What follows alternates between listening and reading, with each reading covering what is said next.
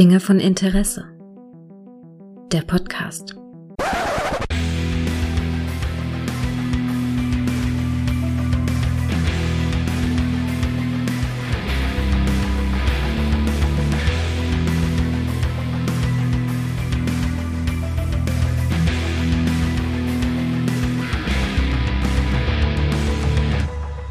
Und herzlich willkommen zu einer neuen Folge von Dinge von Interesse, bei der ich mich freue, mit einer ganz neuen Stimme in diesem Podcast über einen ganz alten Film zu sprechen, nämlich mit dem guten Michael. Hallo Michael.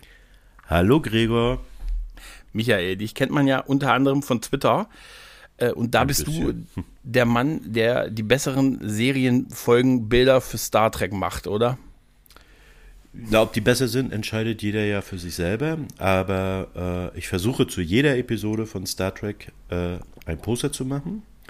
Hab angefangen mit äh, TOS, das ist durch und bin gerade bei der dritten Staffel Next Generation. Also bin gerade aktuell bei der Borg-Folge, die irgendwann nächste Woche veröffent veröffentlicht wird. Also Best of Both Worlds, ne? Ich finde das so toll, diese Bilder, die du da raushaust, auch zu den Filmen und zu den Folgen. Also auch, glaube ich, in Produktionsreihenfolge ist das bei dir, ne? Ja, ja, ja, ja. Wie Trek am Dienstag, ähm, so ein bisschen. Und diese, diese Bilder, ich finde die wirklich, wirklich großartig. Also ich glaube, da hast schon auch viel äh, Props und so für gekriegt. Und ich möchte nicht wissen, wie viele schon gefragt haben, ob sie dir die abkaufen können, oder? Oh, ganz, also da kommen wirklich, ohne Scheiß jetzt, da kommen wirklich ähm, täglich Fragen rein. Geht aber aus lizenzrechtlichen Gründen nicht. Ja. Aber in einem, einem anderen Podcast verlosen wir gerade ein Poster auf Leinwand. Bei, bei unseren Freunden vom Trackzone Network. Genau, genau. Nee, ich würde mal Und- auf jeden Fall, Ja, nee, du es? ich werde auf jeden Fall mal deinen Twitter-Account in die Shownotes packen, wenn das für dich in Ordnung ist, weil Ja, es lohnt sich immer dir zu folgen und allein diese Bilder, äh, du machst fast täglich eins, oder? Nee, nicht mehr. Habe ich früher gemacht, Mhm. äh, aber jetzt schaffe ich es auch aus beruflichen Gründen gerade nicht. Also ich versuche immer so äh, pro Woche ein bis zwei Poster äh, zu, zu, zu twittern. Und das gelingt auch meistens, aber täglich, das schaffe ich nicht mehr. Also das auch gerade der Aufwand zu hoch, was Next Generation angeht. Weil ähm, da sind wir wieder bei einer technischen Sache. Der Scan von äh, der Originalserie war wesentlich, war wesentlich äh, besser. Also Okay. das Material, als jetzt das Material von The Next Generation. Das muss man wirklich im Nachgang die Bilder äh, nochmal aufwerten und das Korn rausrechnen und so weiter mit einer äh, Software, die ein bisschen länger dauert. Okay. Das ist Film zu Video-Vergleich quasi wahrscheinlich so ein bisschen, ja, also oder? na, nicht ganz. Also es ist schon HD, aber man hat gemerkt, also gerade hier äh, bei, der, bei den ersten zwei Staffeln, dass man sich da nicht wirklich so äh, im Kopf gemacht hat, welches Filmmaterial nehmen wir denn? Also, Mhm. welche Körn, also umso körniger ein Film ist, umso mehr Helligkeit kann der auch äh, einfangen. Ähm, hat man wahrscheinlich damals gemacht, äh, weil du das im Fernsehen eh nicht gesehen hättest. Ne? Vermutlich. Mhm. Ja, bei 400 mal 600 Pixel eigentlich nicht. So im Scan siehst du das Korn aber sehr, sehr deutlich. Was dann natürlich auch äh, diese sogenannte High Definition zerstört. Ne? Also du kannst natürlich ein Bild auf 1920 Pixel in der Breite haben. Wenn dann da ganz viel Korn drüber ist, dann nützen die Details auch nicht. Ne? Ich finde das aber, was ich, was ich echt faszinierend finde, ist, dass du ja so, du machst ja nicht einfach nur so ein paar Bilder, also du, du, du inspirierst dich ja wirklich an der Folge, ne? Also du hast ja Genau, die Folge dann genau. irgendwie entweder gesehen oder noch so rudimentär im Kopf und nimmst dann schon die elementaren Handlungselemente, also oder die Bilder, die, die Figuren, die dann halt Nee. in der Folge wichtig sind, oder? Nee, also du, also ich, ich kenne alle Serien in- und auswendig Mhm. und äh, vor jedem Poster, da äh, gucke ich mir die Folge an und mache bei der Okay. Folge dann Screenshots. Und aus Ah. den Screenshots erstelle ich dann die Poster. Vorher muss ich die Screenshots aber alle erst nochmal, ja, ich sage jetzt mal ganz einfach, das ist nicht das richtige Wort, aber hochskalieren, sagen wir es mal Mhm. so. Ne? Äh, und dann fange ich an, äh, ja, die auszuschneiden, zusammenzufügen und dann natürlich so, wie es nach meinem Empfinden her richtig ist. Und äh, dass man halt eben auch erkennt, so ein bisschen, worum geht's. Ich will aber auch nicht mit so einem Poster, will ich nicht gleich das Ende verraten. Ne? Also Bock drauf machen, Werbung quasi ja, dafür, ja, ne? genau. Also wenn jetzt zum Beispiel das Poster von The Best of Both Worlds, was kommen wird, wird nicht Picard als Borg zeigen. Ne? Also, Okay. weil das. Ich werde aber eine Reihe dazu machen. Also das ist zum Beispiel jetzt auch sind jetzt die ersten Folgen, wo ich zwei oder drei unterschiedliche Poster zur Folge mache. Einfach weil ich da ganz, ganz viele unterschiedliche Ideen habe. Ne? Mhm. Und ähm, ja, wie gesagt, dann packe ich die zusammen, mhm. gestalte das und dann kommen nachher künstlerische Effekte rauf, die ich aber selber mache, nicht irgendwie mhm. über eine App, weil manche Leute fragen auch, mit welcher App machst du das? Also, okay. Das ist schon, das ist schon also alles so ein bisschen Handwerk. Ja, ja, das, also ich finde das, ich finde diese Bilder so toll äh, von dir, diese Folgenbilder auch und auch von den Filmen, dass ich da gedacht habe, Mensch, wenn erst dachte ich, das sind irgendwie offizielle oder von von früher vielleicht welche und muss sagen, ich würde mich nie wundern, wenn jetzt bald irgendwie äh, hier CBS bei dir vor der Tür steht und sagt, äh, A, verklagen wir dich und B, arbeite für uns. Weißt du? ja, dürfen nee. wir die verwenden. Ja, das, das Oder wir verklagen dich. Oder ja, verklagen können sie mich ja nicht, ich mache ja nichts. Ne? Machst ja kein Geld Schlimmen. damit, klar. Nee, aber das wäre natürlich eine Ehre, ne? Also wenn die kommen ja. und sagen, du, wir würden, obwohl die ziemlich gute Leute auch sowieso da am Start haben, die da gerade äh, die Poster für die aktuellen Produktionen machen, ne? Also das ist alles auch ziemlich hochwertig, was die da produzieren. Selbst hier jetzt das letzte Poster von Star Trek Picard Staffel 3, ne? Das ist mhm. wirklich sehr, sehr hochwertiger Scheiß. Aber was mich interessieren würde, ist, wie, wie, wieso? Also wie kamst du darauf, dann jede Folge ich zu machen? Je, also das ist ja ein Haufen. Kann ich dir ganz genau erzählen. Eigentlich war das so, wie es jetzt ist, gar nicht geplant. Äh, ich habe die alten James Blish Bücher, mhm. die langsam auseinanderfallen. Und mhm. da sie langsam auseinanderfallen, habe ich mir ähm, die Bücher eingescannt. Allerdings okay. dann äh, nicht einmal nur die Seiten eingescannt, sondern wirklich so ähm, äh, transkribiert, sagt man, glaube ich, dazu. Ne? Wenn du mhm. jetzt quasi vom Bild äh, äh, den Text oder nee, wie heißt das? Da gibt es extra ein Wort für, aber ich glaube, jeder weiß, was ich meine. Mhm. Du scannst den Text ab und eine Software weiß dann halt eben auch, das, was für Wörter das sind. Und dann habe ich es neu angelegt und mir ein PDF draus gemacht. Und weil die PDF einfach nüchtern doof aussah, wollte ich zu den einzelnen Folgen ein Cover haben. Und so ist das Ganze eigentlich damals entstanden. Und irgendwann habe ich das mal gepostet auf Facebook und irgendeiner sagte dann, wow, das könnte ein Kinoposter sein. Ja, und so ist die ganze Sache dann entstanden, ins Lauf genommen. Und ja, Facebook Wahnsinn habe ich angefangen, aber auf Twitter äh, habe ich mhm. mehr Reichweite irgendwie. Und das Schönste, was, also das, was, was, was mich richtig stolz gemacht hat, wo ich, worüber ich mich auch richtig gefreut habe, war, als Gates McFadden drunter geschrieben hat, wie schön sie die Poster findet. Und da dachte ich so, oh, ne, also habe ich mir auch gleich einen Screenshot von gemacht, ne, damit, falls sie das mal löscht. Und auf dem Poster, und auf dem Poster gedrückt. Weißt nee, das nicht, sondern für mich. Nein, aber so. vielleicht, äh, vielleicht wirst du dann ihr dritter Sohn. Ja, na, ich hoffe nicht. Ne? Ihre Söhne haben es ja nicht so. Ja, nee, vielleicht ist es besser, wenn du Abstand ja, hältst, Michael. Genau. Nein, aber das war schon, hm? das war schon schön. Und was auch krass ist, wenn sie ein Poster von mir liked, sie hat jetzt auch nicht nur eins geliked, ne? Also drei, ah, vier okay. oder so hat sie schon geliked. Da siehst du dann immer, da sind dann gleich äh, wesentlich mehr Likes drauf, ne? Also, ja, klar, klar. Also mit anderen Worten willst du mir sagen, Gates McFadden wird häufiger zukünftig auf deinen Postern erscheinen? Nee, das nicht. Also ich will ja auch keinem kein jetzt hier. Nee, wenn es passt, ja. Ne? Ja. Wie jetzt ja, zum klar. Beispiel bei der, die, die kommt, glaube ich, die werde ich Dienstag, glaube ich, raushauen. Hier, wer ist John? Die Folge. Ja, das ja, habe ich fertig gemacht vorgestern. Ja, ja. ja, da ist sie drauf. Ne? Also, mhm. aber ähm, äh, machen wir uns nichts vor, aber Gates McFadden hatte nicht wirklich allzu viel zu tun. Ja. In Next Generation. Ne? Aber ich habe sie mal kennengelernt und zwar okay. in Mannheim 1994 war das, glaube ich, im Rosengarten auf einer Convention. Okay. Toll, tolle Person, also wow. hat Spaß gemacht, mit ihr zu sprechen auch so. Es war damals also anders. Damals waren die Schauspieler auch noch greifbarer. Du konntest mhm. auch mit denen zusammen Kaffee trinken. Das war total normal, ne? Und hast mit denen zu Abend gegessen in dem Komplex. Und ich saß zum Beispiel auch bei Johnny Lancy am Tisch und mit mhm. Scotty konnte ich auch erzählen. Das hast du heute alles nicht mehr. Deswegen gehe ich auch ja. nicht auf Convention, weißt du? Heute bezahlst du für Autogramm. Ja, ja. Mir hat ein, ein Kumpel erzählt, der war mal auf einer Convention, auch so Mitte der 90er, so 94, mhm. auch genauso in dem Dreh. Und der meinte, ja. hat, äh, es endete mit, dass er sich mit René Auberjonois ein Taxi geteilt hat. Schlicht und ergreifend, ja, ja, weil die, weil er gesagt hat, ey, du musst da auch hin, wollen wir zusammen, müssen wir nur beide die Hälfte zahlen und so.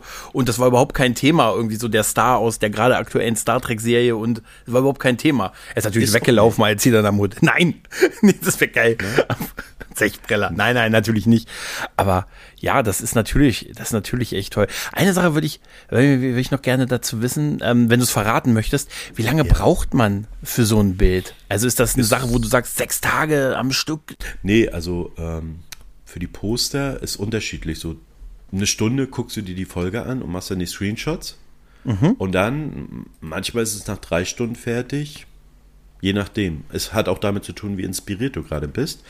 Ähm, und wie sehr dir die Folge gefallen hat, vor allem. Ne? Ähm, mhm, mhm, und manchmal ist es dann halt eben so, da brauchst du zwei Tage. Allerdings nicht durchgehen, sondern ach, jetzt manchmal zwei Stunden, dann bist du damit nicht zufrieden, dann schläfst du eine Nacht drüber, dann guckst mhm. du rüber und, und irgendwann hast du es dann. Ne? Es gibt auch Poster, wo ich jetzt sagen würde, ah nee, das machst du jetzt nicht nochmal so. Also wo, wo ich sage, das gefällt mir jetzt eigentlich nicht mehr, aber also, du hast es damals gemacht, also lässt es drinne. Ne? Hm, hm. Cool. Echt cool. Sehr schön. Ah, die Bilder sind echt toll. Also wie gesagt, auf deinem Twitter-Account kann man ganz, ganz viele davon sehen, kann man liken, kann man teilen ähm, und ähm, die sind absolut es wert, verbreitet zu werden. Also ich finde die wirklich, wirklich, wirklich großartig. Und du hast mir übrigens ein schönes Stichwort gegeben, weil du gesagt hast, du warst auf der Convention 1994. Mhm. Und 1994 war ja auch das Jahr, in dem der Film, über den wir ein bisschen reden wollen, ja. in die Kinos kam, nämlich Star Trek Generations oder wie auf Deutsch heißt, Treffen der Generation, ähm, der bei uns im Februar 95 in die Kinos kam. Genau. Und tatsächlich mein erster Star Trek Kinofilm war, den, ja, auch mein, ja, mein erster Star Trek-Film, den ich im Kino gesehen habe. Zweimal sogar. Ja. Mein erster Kinofilm war Star Trek 6, also den mhm. ich richtig im Kino gesehen habe. Mhm. Äh, zu, ne, äh, zu Treffen der Generation. Bin mhm. ich aber auch, also in unserer Stadt wurde der noch nicht gezeigt zu, mhm. zur Veröffentlichung. Da kam es irgendwie erst, weiß ich nicht, zwei Monate oder drei Monate später. Ich musste mhm. damals in die nächstgrößere Stadt fahre, die etwa 50 Kilometer weit entfernt ist, bin ich mit dem Zug hingefahren und mhm. habe mir den angeschaut. Aber ich bin auch äh, drei oder vier Mal hingefahren, um mir den anzuschauen. Erstmal, also okay. erstmal beim ersten Mal, da war erstmal baff, ne? weil du siehst mhm. deine Serie ja. auf einmal auf breiter Leinwand und alles sah so anders aus. Das mhm, Licht war genau. anders. Ne? Die, die, die, die, der Sound war anders. Ähm, mhm. Die Uniformen waren anders. Mhm. Die Brücke war anders. Ja, die Brücke war anders, aber irgendwie cool. Und ich habe ja eigentlich heute vermutet, dass wir die zu Gesicht bekommen, aber gut, wollen wir nicht spoilern, ne? Das haben, also wir nehmen heute am Tag auf, wo äh, die neunte Folge der dritten Staffel von Picard veröffentlicht wurde. In Deutschland, also in den USA, ist sie dann zum Zeitpunkt der Aufnahme schon gestern veröffentlicht worden. Ähm, ja, und äh, ich, hatte, ich hatte nicht damit gerechnet. Ich hatte tatsächlich äh, genau mit der Brücke gerechnet. Also nicht mit der aus äh, Generations, weil das ist das, was wir hier was man mit äh, TNG verbindet. Ja, na klar, aber weil sie mhm. ja gesagt haben, äh, Jordi sagte ja erst, die, ähm, die Untertassensektion haben wir von Viridian, Viridian mhm. 3, ne? Und da habe ich gedacht, okay, wenn das, hm, aber sei es drum. Also ich fand es schön, die originale Absolut. Brücke zu sehen, ne? Absolut. Es wäre ja. auch alles andere wäre unpassend gewesen. Absolut. Also, ähm, äh, für mich war es damals halt auch so, auch so, weiß ich, war, als er rauskam, war ich 14. Ne? Und ich habe dann TNG halt geliebt und davor habe ich auf Video damals immer hier die Tos-Kinofilme gesehen. Die waren aber sehr, da war, da hast du die Zeit gemerkt, die zwischen der alten Serie und den Kinofilmen gelegen hat. Ja, die sahen ja, ja gerade William Shatner sah ja aus wie 80 Welten später. Also er sah ja ganz anders aus in, in, ja. in Star Trek, der Film, dachte ich, ist ein anderer Schauspieler. Und das war ja wirklich so direkt danach. Also die haben den Film ja unmittelbar nach der siebten Staffel gedreht. Die haben so drei Tage, glaube ich, Pause gehabt, nachdem sie die äh, Olgo Things abgedreht haben und haben dann mit dem Film angefangen angefangen und es gibt so eine schöne Geschichte, dass Ronald D. Moore und Brandon Braga irgendwie zu Beginn der siebten Staffel ins Produktionsbüro gerufen wurden, irgendwie zum Studio und die gedacht haben, man sagt denen entweder, ihr macht bitte die achte Staffel ähm, oder ihr werdet entlassen. Eins von beiden sagte, war das Szenario, für was man eigentlich dahin gerufen wurde. Entweder raus oder hier, es gibt eine achte Staffel. Oder hat man denen gesagt, ihr schreibt den nächsten Film. Und nachdem sie zwei Tage sich betrunken haben, nein, äh, waren sie dann halt äh, auserwählt, das Drehbuch zu Generation zu schreiben, was halt der erste Kinofilm von TNG gewesen ist. Ja, von ja, vier. Auch, auch deren erster Kinofilm, ne? den die Genau. beiden geschrieben haben. Ne? Hm. Ja, ja, ja, ja. Ne, Ja, ansonsten ich war so, mich, ja, ich kann mich noch gut an die Zeit erinnern, äh, wie die ganzen Trailer im Fernsehen kamen und wie aufgeregt man war, so Captain Picard und Captain Kirk zusammen Ja. zu sehen. Es gab ja diese Pferdeszene, wo ich dachte, was hat das jetzt mit Star Trek zu tun? ne? Äh, das war ja auch einzig und allein irgendwie Shatner geschuldet, weil er seine Ja. Pferde mit ins Spiel bringen wollte, ne? oder zeigen wollte, dass er reiten kann. Da gibt es ja auch diese berühmte Strumpfhosen äh, Story von Shatner, ne? Also, dass Mhm. ja. er halt eben Stuart gesagt, er soll Strumpfhosen runterziehen, damit das beim Reiten nicht scheuert, ne? Das ist Ja. super. Ich, ich mag aber diese Szene. Ich mag dieses auch. Wenn er merkt, dass er in diesem Nexus ist äh, und dann äh, die merkt, dass auch die Frau, dass sie, dass das nicht echt ist, dass das eine Illusion ist, weil er auch Ja. keine Angst vor diesem Sprung mit dem Pferd hat und so. Und dann so dieses, auf einmal so dieses von der Seite rantänzeln an Picard und zu ihm sagt, Captain Enterprise, oder? Ja. Hm, Kurz vor der Pensionierung hatte ich Ja, nicht ja. vor. Das, das ist so großartig. Aber weißt du, die, die erste Idee war ja dieses klar, die hatten diese Idee, wir machen jetzt den Generationswechsel endgültig im Kino. Und da war wahrscheinlich, oder die erste Idee war halt, die alte Crew irgendwie, aber muss mit der neuen Crew zusammenarbeiten und über die Zeiten hinweg. Und wahrscheinlich hätte man die erstmal gegeneinander antreten lassen und dann müssen sie sich zusammenraufen, gemeinsamer Feind, irgendwer reist durch die Zeit. Und das ist ja gescheitert daran einmal, dass man das in einem Film hätte schwer machen können mit 15 Hauptfiguren oder 14 Hauptfiguren. Dann viele wollten ja nicht. Der, der von den Originaldarstellern, ne, Leonard Nimoy, hat abgesagt, weil er hätte gern die Regie gemacht. Dafür wollte er aber nur Änderungen am deswegen, ne? ja, ja, ja. Deswegen. Er wollte aber Änderungen am Film haben, die im Nachhinein als er hatte recht bewertet werden, aber man hatte einfach nicht die Zeit und ähm, das Geld und dann ne, hat er gesagt, okay, dann macht das halt nicht und dann war auch die Sache, dass er als Darsteller nicht dabei war und DeForest Kelly hatte seine Schauspielkarriere beendet. Der wollte halt einfach nicht mehr. George Takei war nicht bereit, sich vom Captains, Captain Sessel zu ent, den er in Star Trek 6 mühsam errungen hat, äh, wieder einfach nur einer der Mann von Kirk zu sein und so, ne? So hat sich so ein bisschen zerfasert. Und äh, äh, Nicole, äh, Nicole Nichols, Michelle Nichols. Mich- Michelle Nichols, die hat man nicht gefragt. Ist auch unglaublich, oder? Ja, aber ich muss ganz ehrlich sagen, Nichelle Nichols wurde an sich oft ziemlich stiefmütterlich behandelt. Also schon in der, schon in der Klassikserie, wie auch in den Filmen. Ne? Also was, wenn man auch so guckt, wie viel von ihr eigentlich rausgeschnitten wurde. Immer. Äh, beziehungsweise die doofe Übersetzungsszene in Undiscovered Country. Ne? Ich meine, Ja, ja. mit Wörterbuch, die Szene meine ich jetzt. Ne? Ja, ja. Ähm, ja, aber letztendlich, sie war zwar bei den Fans beliebt, aber hatte, glaube ich, genauso viel Screentime wie, oder eigentlich noch weniger Screentime als Crusher und Troy, wenn man so will. Ja. Ne? Also, Ich, ich, ich müsste es jetzt nochmal nachgucken, aber ich meine überhaupt, dass äh, in der Originalserie hier sowohl äh, Takei, Chekhov und also äh, König und, und die beiden, ich glaube, es war um die 30 oder 40 Folgen gerade mal so dabei waren und natürlich relativ gering. Es ist in den Filmen dann mehr geworden, ein bisschen mehr, aber klar, der Fokus lag halt auf diesem Triumphirat Kirk, Spock, McCoy und das merkst du auch bei dieser Intro-Szene auf der Enterprise B mit Captain Harriman, dass Ja, diese ja. Szene eigentlich für Spock und McCoy geschrieben ist, wo, wo, Genau. wo Chekhov dann sagt, Mensch, hier, ihr kommt mit auf, ihr seid jetzt Krankenpfleger und der holt Mhm. sich quasi die Leute und geht auf die Krankenstation, als das, als das Schiff geborgen wird und solche. Da merkt man, das wäre eigentlich so eine Szene für McCoy gewesen und äh, Scotty, der so ein bisschen den Part von Spock hätte. Spock, hm. Ja, das, das merkt man da schon. Und ich glaube, dass es echt schwierig gewesen wäre, die wirklich beide Crews in einen Film vollständig zusammenzukriegen und den beiden gerecht zu werden. das glaube ich du? auch. Ja. Das glaube ich auch. Das hätte vielleicht in der Serie funktioniert. Dafür existierten ja auch damals schon Pläne, dass, äh, ich glaube, in der zu Zeiten, als Yesterday's Enterprise äh, rauskam, da gab es ja schon Pläne, wie man die alte und die neue Crew zusammenbringt, indem man, ich, ich weiß jetzt gar nicht, welchen Planeten man da reisen wollte. Ähm, das hätte im Fernsehen funktioniert, glaube ich, wenn man dann einen Handlungsstrang Ja. über zwei oder drei Episoden äh, gebracht hätte. Scheiterte aber auch teilweise, äh, also es ist ja nicht so, dass die Leute nicht gefragt wurden, ne? aber es scheiterte halt eben auch an Geld. Ja, Ja. die Gagenvorstellung der Allstars war halt eben, ne? Nimoy wollte eine Million Euro haben, ne? Ja, ja, das ist auch krass, ne? Ja. Ob das echt war, ob das nicht eher ein Gag von ihm gewesen ist. Weiß ich nicht. ähm, Eine Million. kann ich mir vorstellen, dass er, dass das ein Gag war, aber äh, es wird ja so nach außen kommuniziert, ne, dass er es haben wollte und dann haben sie gleich gesagt, nee, dann, dann nicht. Ne? Das war wahrscheinlich äh, das Budget für die Serie oder so oder die Folge wahrscheinlich so halbwegs. Folge, Folge von Next Generation hat so bei 2,5 Millionen Dollar etwa gekostet ja. damals. Ne? So Pi mal Daumen. Mhm. Aber ja. ich glaube, der hatte einfach keinen Bock gehabt. Äh, ja, ich glaube auch. Anfang. Ja, Erst als sie dann mitgekriegt haben, so, oh, Jetzt ist äh, nach der dritten Staffel war ja Next Generation richtig etabliert und hatte eigentlich auch äh, schon mehr Zug, als die Originalserie jemals hatte damals. Mhm. Ne?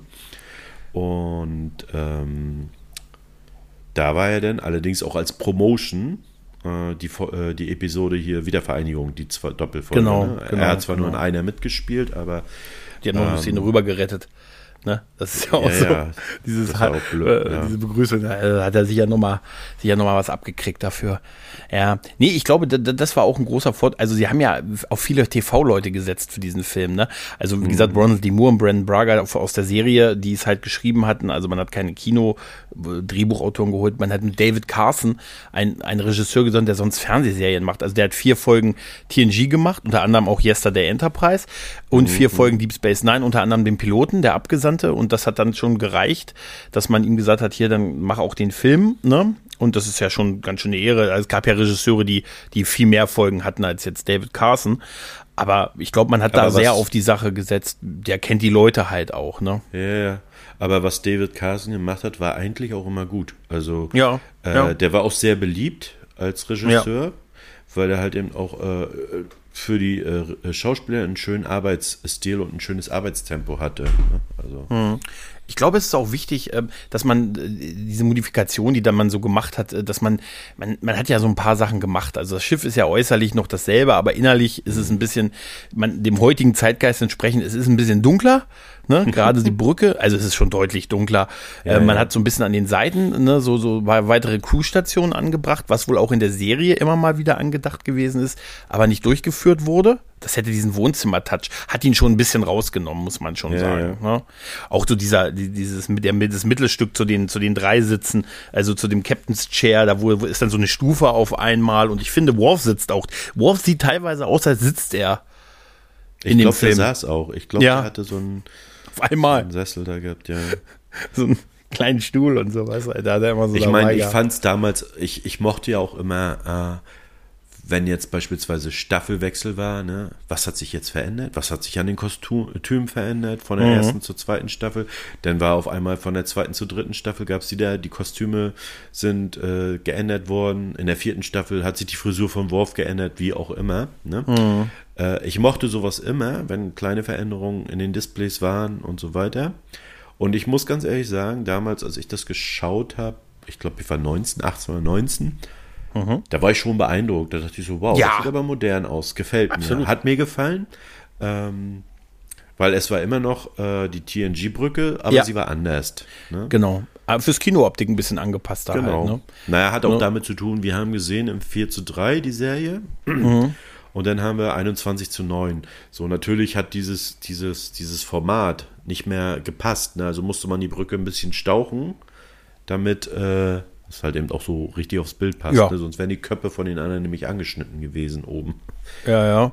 Man, man, ich, deshalb saß Worf, glaube ich, auch ein bisschen weiter mhm. unten. Das, das ist, das, das ist so. Was, was halt, was halt äh, weird war, was ich bis heute merkwürdig finde, ist dieser Figur, der Uniformmix, den sie gemacht haben. Dass sie, ein Teil hat ja noch die alten Uniformen aus der Serie, ein Teil schon die Uniform, die aus Deep Space Nine äh, bekannt gewesen sind. Ich glaube nur äh, Brent Spiner und Patrick Stewart hatten maßgeschneiderte Uniformen, ja, die ja. anderen hatten noch keine fertigen. Die waren einfach noch nicht fertig. Und da habe ich mich gefragt, bei so einem 35 Millionen Dollar Kinofilm, das muss ja ein riesen Zeitdruck gewesen sein und so, weil sie das Kann ja auch parallel vorbereitet haben zur Serie halt, ne? Kann ich dir hm? was zu sagen? Mhm. Äh, es gibt Uniformen, die sahen ganz anders aus. Es gibt Uniformen, die mhm. überhaupt nichts mit den Deep Space Nine und äh, mit den äh, TNG-Folgen äh, zu tun haben. Siehst du auch noch an den Actionfiguren, weil ja, die Actionfiguren ne? hatten die nämlich an. Ja. Und es gibt auch Szenen, die schon gedreht wurden mit Jordi, mhm. wo er diese Uniform anhatte. Mhm. Dann hat man sich aber kurzerhand angeblich, also das ist alles nur Hörensagen, ne? angeblich, weil dann für Voyager beschlossen wurde, wir nehmen jetzt auf dem Raumschiff auch die Deep Space Nine äh, Uniform, dann hat man sich kurzfristig umentschieden, dass der Film halt eben diese Uniform, um da nochmal mehr Kontinuität reinzubringen, auch nimmt. Und alles, was schon angefertigt wurde, war im Prinzip für die Tonne. Ne? Also mhm. sowohl an den Uniformen an sich, als auch die Szenen, die schon gedreht wurden, etc. Ja, und äh, dann hat man es nicht mehr geschafft und hat dann quasi die Kollegen von Deep Space Nine gefragt, ob die mal Klamottentausch machen können. Ne? Das ist so geil. J äh, Willi, äh, äh, ähm, Jonathan Frakes trägt die Uniform von Avery Brooks. Ja, ja. Ähm, was man auch sieht, er hat die Ärmel hochgekrampelt, weil Avery Brooks halt sehr lange Arme hat. Ne? Und ja. deshalb sieht man ihn, er hat immer die Arme hochgekrempelt, wie später Miles O'Brien bei DS9. Ja, ja. Und ich glaube das immer noch, dass das der Beginn war, dieser Verrücktheit von Avery Brooks, als er die Uniform von, von Jonathan Frakes ausgebeult zurückbekommen hat. Weißt das du, durchaus sein. Das war der Beginn seiner Verrücktheit. Nein, aber das ist eigentlich so, wenn ich das, wenn man das so weiß, ist das so unheimlich faszinierend. Dieser Mix an Uniform und dann auch dieses offensichtlich, dass Riker eine viel zu, eine, also man merkt ja. wirklich, dass die zu groß für ihn ist und so. Ja, halt, ja. Ne? Und aber dieser Mix hat mich an sich total genervt, weil, weil ja. ich, mich, ich wusste nicht, was das jetzt, warum. Ne? Ja. Also sowas ja. kennst du ja auch nicht, äh, wenn du jetzt beim Bund bist oder so da läufst du ja auch nicht mit unterschiedlichen Uniformen rum. Da ist ein Stichtag, so ab heute gibt es neue Uniformen. Und dann, also ich war noch richtig olivgrün damals. Mhm. Äh, ich bin noch zu einer Zeit, da musste ich noch dienen, ne? Da, äh, Grund, mhm. äh, Grundwehrdienst. So, und nach mir gab es dann Flecktarn, was früher nur den Feldjägern irgendwie vorbehalten war. Mhm. So, und da gab es einen Stichtag und alle haben diese, äh, diese Flecktarn-Uniformen bekommen. Also da war nicht so ein Geier also nicht das, also auf jeden Fall nicht in unserer Einheit. Ne? Ja. Ähm, dass denn da auf einmal verschiedene Uniformen am Start waren. Ja, es war schon wieder, es war echt damals ja. schon wild. Also wo man sich auch wirklich gefragt hat, das ist eine aufwendige Kinoproduktion oder das teuerste, was die zu der Zeit gemacht haben und dann kriegen die die Uniform nicht auf die Reihe. Klar, mit so einem Hintergrund, mit der, mit dem Uniformmix und mit den Spielzeugfiguren sind häufig Spoiler mittlerweile, ist sogar mittlerweile, Marvel kann da ein Lied von singen, ne? Mhm. Dass dann irgendwie Bösewichter oder so äh, gespoilert werden, weil das Spielzeug davon schon rausgekommen ist und sowas. ne? Oder das, das, das war halt so das eine. Aber was ich halt schön fand, ist, ich fand schon, dass so das Crew-Gefühl immer noch so da war. Ich hatte, man, ja. die, die Figuren wirkten vertraut Haut. Ich fand auch den Rückblick auf die, auf die, ähm, auf Picards Familie, dass sein, sein Bruder und sein Neffe, die wir kennengelernt haben, in, in Family Matters war das, glaube ich, ne? Ähm, die dann gestorben sind, dass die gestorben sind, also das, das war Home, oder war das Home? Das war Home, glaube ich, ne? Nach, heißt, nach dem Borg 2 Nach den zwei Borg-Episoden. Mhm, genau oder Home? Na, auf jeden Fall, wo er zu Hause in Le Bar war, bevor er das Chateau übernommen hat, ne? Bevor er die, da, wo, wo, wo heute wissen wir, dass da Ex-Bees in den Wänden gehängt, gehangen haben und so, also ja ein riesen Wertverlust, aber egal, aber sein, sein Neffe, der, ne, die haben wir ja kennengelernt und dass sie dann jetzt in so einem Brand äh, gestorben sind, abseits von dem 31. Jahrhundert, so ein Brand, also, sondern so ein Feuer in so einem Gebäude und dass sie das ja. getötet hat und die Figuren kannten wir und mh, und wie, wie emotional er reagiert. Ne, logischerweise halt, ne, sein, sein Rest der Familie ist der letzte Picard quasi und so. Ne? Ja, ja. Ähm, und das, das fand ich total toll, dass sie diesen Rückgriff gemacht haben. Also ich war mit Generations ich war mit meiner Mutter im Kino, muss ich dazu sagen. Das erste Mal, das zweite Mal habe ich mich, bin ich allein, war ich schon, war schon 14, da konnte ich alleine, dann habe ich mir mhm. alleine reingetraut. War nur eine Busstation weiter, weißt du, Kleinstadtkino. Damals haben wir noch was anderes gezeigt als äh, Harz von oben und so. Du, Nordsee von oben, es ist ein Traum hier. Aber äh, das, das, ich habe das einfach total toll gefunden, die, die wiederzusehen und auch so die, diese ganze Worf mit diesem Schiff mit der Enterprise im 19. Jahrhundert und Worf muss sich da irgendwie seine, seine Mütze verdienen und Troy wird und äh, Beverly wird von Data ins Wasser geworfen und so und ich, ich fand das alles toll. Ich fand auch diesen Anfang ich auch. mit dieser Flasche, diese, diese, dass der Film anfängt mit der Feier der Enterprise B und Champagnerflasche. Hm. Champagnerflasche und wir lernen dann diesen Harryman kennen von Alan Rudd, der äh, Alan Rook gespielt, der auch ja so überhaupt nicht so dass in den Typus eines Star Trek Captains passt, sondern eher wie so ein Bürokrat rauskam, der uns einfach beigebracht hat, dass alles Wichtige dienstags geliefert wird. Hm. Weißt du? Ne? Und ja, ja. dieser Mann, der überhaupt nicht da reinpasst, der einfach eher so ein bisschen, so ein bisschen wie Shaw ist heute. Also ja, auf eine uncoole Art. Gehen, ne? mhm. Ja, auch so der Bürokrat, der auch sagt, da können wir nichts machen. Macht's gut, Leute. Ziehen hast wir Leine. Jeden Tag, hast du jeden Tag irgendwie mit zu tun, ja. Ja, ja, richtig, Leute. richtig. Genau. Und er war aber glaubwürdig dadurch, fand ich. Ja, total. Also, Aber er hat ja auch super schnell das Kommando abgegeben und äh, wenn du schon Kirk dabei hast bei einer Naja, wollte ich gerade sagen. Also, komm. wenn du da hier Ja? schon die Koryphäe an Bord hast, ne, der, ja, wäre doch nicht doof. Du hast ne? nichts Wichtiges dabei. Ja, ja. Aber es war halt der Inbegriff von dem einzigen Schiff in der Region. Weißt du, sie sind gerade zum Jungfernflug gestartet, um nur mal eine kurze Runde um den Block zu machen. Dann passiert irgendein kosmisches Band, zerstört irgendwelche, irgendwelche Flüchtlingsschiffe im Föderationsgebiet wohlgemerkt und sie sind auch da, das einzige Schiff in der Nähe. Ich, Das das habe ich nie Inter- verstanden bei Star Nee. Trek. Also Nee. warum? äh, Warum? Ne? Ja, Weißt du, das ich meine, es ist diese Entfernung von Planet zu Planet, die sind natürlich äh, wesentlich größer, als äh, wir sie uns vorstellen und auch wie sie uns in Star Trek gezeigt werden. Ne? Also die Entfernung, manchmal brauchst du wahrscheinlich mit Warp 9,9 Hm. drei Monate, um irgendwo hinzukommen. Aber ja, aber das ist warum ja ist nur es immer das Schiff, was gerade im Kinofilm spielt, weißt du? Das könntest du dran schreiben, Enterprise. Wir sind immer das einzige Schiff in der Nähe. Genau, Aber genau. Da, also in dem Fall ist es besonders fragwürdig, weil sie ja wirklich sagen, sie machen nur diese kleine Runde um den Block mit dem, weil sie die Presse an Bord haben und den Jungfernflug mit dem mit Beisein der alten Legenden quasi gemacht wird und dann passiert dieses diese Katastrophe und es ist nun mal sonst keiner in der Nähe. Das ist schon ehrlich gesagt super unglaubwürdig, aber trotz alledem Es war trotzdem schön. Total. Optisch war es schön. Ne? Auch das also, Und wie du Start- schon gesagt hast, ja. es Kirk diesen Startbefehl geben sollte, ne? Ja, Ja. Das war toll. äh, ja war, war toll. Also ich, ich mochte Kirk auch, also ich mochte Kirk schon immer. Ne? Also ich bin ja mit Toss aufgewachsen. Mhm. Ne? Oder groß geworden, sagen wir es mal so. Oder das war meine erste Berührung zu Star Trek. Mhm. Äh, und Kirk war mein Held. Ne? Also ich habe das in dem anderen Podcast hier mit Yannick schon mal erzählt, äh, was ich am Anfang von Picard gehalten habe, von dem Charakter Mhm. Picard, ne? Und warum ich es geguckt habe. Ähm, und es war schön, ihn nochmal wiederzusehen, weil Teil 6 war ja der letzte Film. Und oh, cool, jetzt sehen wir ihn nochmal. Und Chekhov war auch dabei und Scotty auch. Und Scotty hatte ich ja äh, davor schon live getroffen. Also Mhm. James Doohan. Und dann ist das sowieso was anderes, wenn du dann die äh, Leute auf der Leinwand siehst, wenn du sie schon mal live getroffen hast. Ja, klar, Äh, klar. Walter König auch. Und die hatten nämlich damals auch noch Dias mitgebracht vom Film, ne? Und Mhm. haben schon ganz viel gezeigt, so äh, wie Kirk da an der Konsole ist und die iso isolian Chips da rein. Ja, ja, hier ähm, Richard Arnold hatte damals äh, eine richtige Promotour für den Film gemacht, ne? Und ein paar Dias gezeigt. Natürlich nichts verraten. Also es ist nicht zu vergleichen mit heute, wo keine Ahnung, die Handlung irgendwie im Netz und das Drehbuch gespoilert wird. Das gab es damals alles nicht. Ne? Du hast da im Und, Roseneck äh, gesessen und hast Dias gesehen von, von William, von William Shatner als Captain Kirk, wie diese isolinearen Ja. Chips da rein, auf dem Dia-Projektor. Auf Dia-Projekt, also im Mannheim, Rosengarten, ne? Da war eine Convention. Äh, großartig. Ich glaube, 28 Jahre Star Trek war das, glaube ich, genau. Und da okay. waren äh, Dwight Schultz, äh, ähm, wie heißt der Q hier? Johnny Äh, Lancy. John Delancey, ja. ja. Genau. Gates McFadden, Nichelle Nichols, äh, Walter König, James Doohan, Mark Leonard. Nee, Walter König war nicht da, der war in Bonn. Den habe ich in Bonn getroffen. Äh, Mark Leonard war da. Sarek, Und, ne? Ja. Und äh, ja, viele, viele andere. Also 17 Schauspieler. Ich glaube, Denise Crosby war auch da.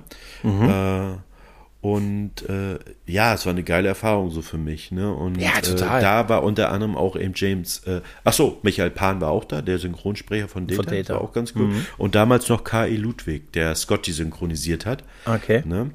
Und äh, ja, Richard Arnold. Und äh, der hatte halt eben, ja, wie gesagt, so einen ganzen Ordner an Dias mitgehabt. Und dann wurde auf einer riesengroßen Leinwand wurden Dias gezeigt äh, zu den äh, Treffen der Generation. Dann wurden Dias gezeigt zu der aktuellen äh, Deep Space Nine Produktion, ne, was wir da zu erwarten haben. Die, das neu, irgendwie hatte Kira da, glaube ich, ein neues Kostüm bekommen.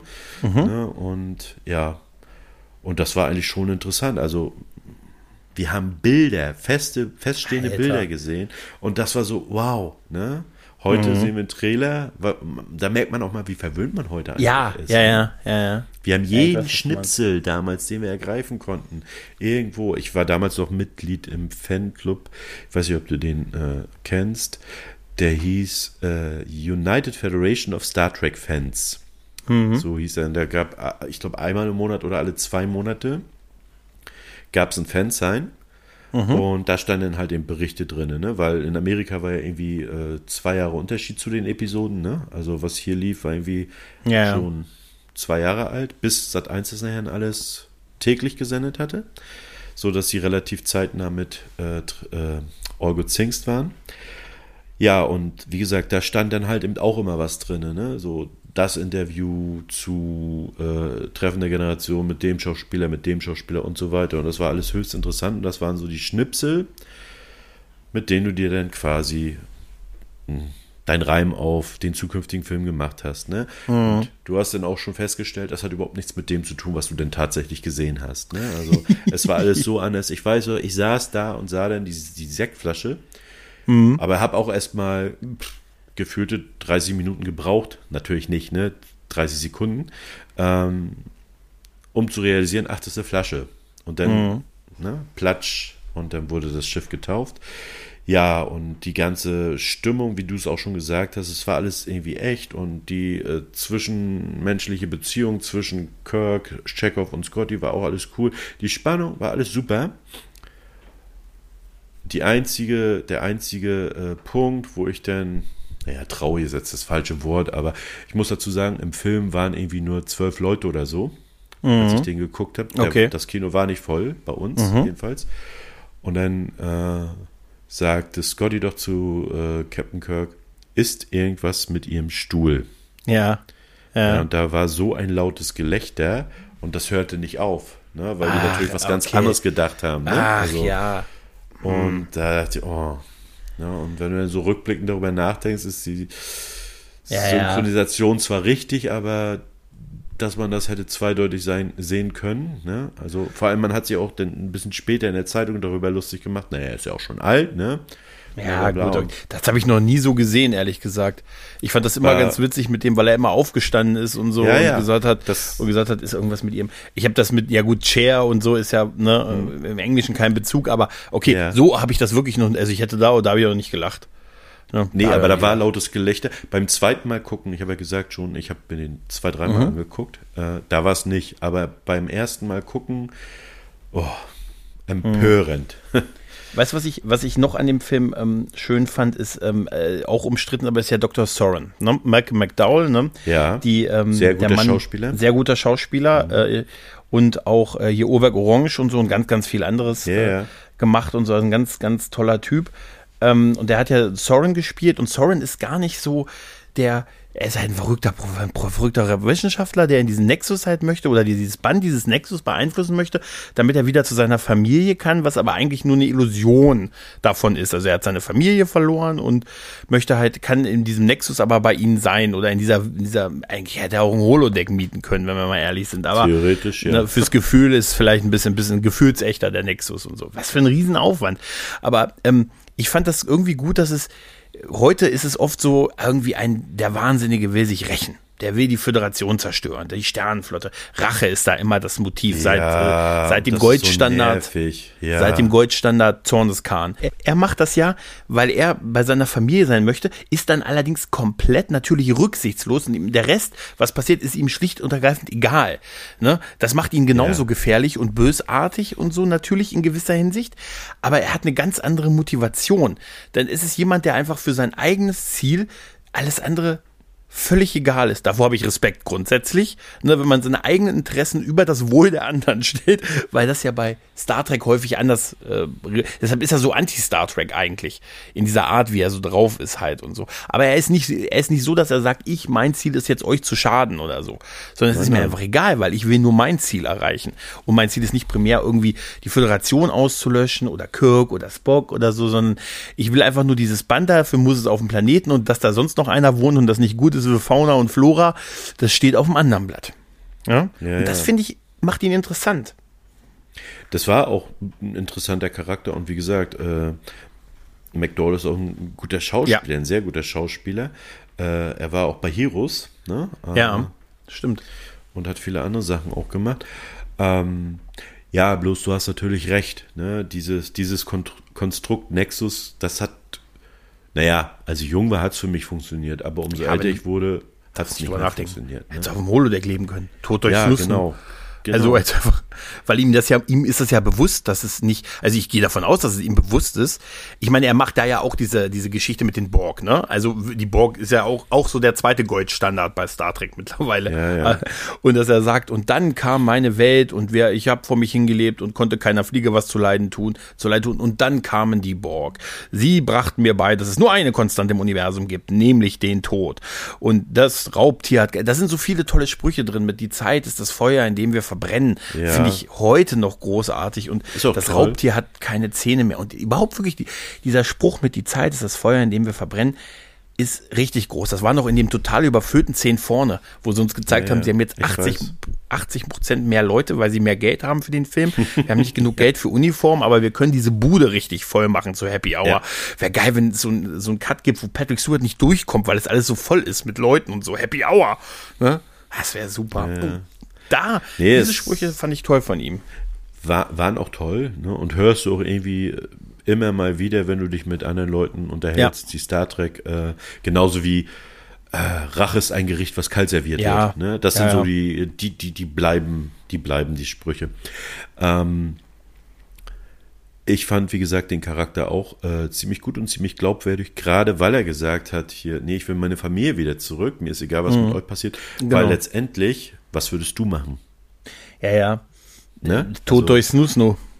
Ja. Nein, natürlich. Du, äh, ist es auch gar nicht, ich glaube, der ist gar nicht so weit, dass er sagt, ihr seid mir völlig egal. Das spielt einfach für ihn wirklich keine Rolle. Er will einfach Nö. nur da rein, dahin. Und der Rest ist ihm wirklich egal. Also es ist gar nicht so, dass er sich bewusst, glaube ich, gegen irgendwas anderes entscheidet.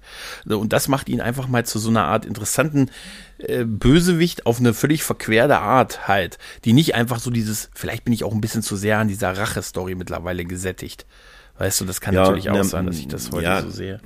Das, das ist auch, was mich nervt, aber ja, du kannst es ja nicht ändern. Es sei denn, du schreibst ein geiles Drehbuch, reichst es ein und die sagen, okay. Ne? Aber das muss erst auch erstmal passieren.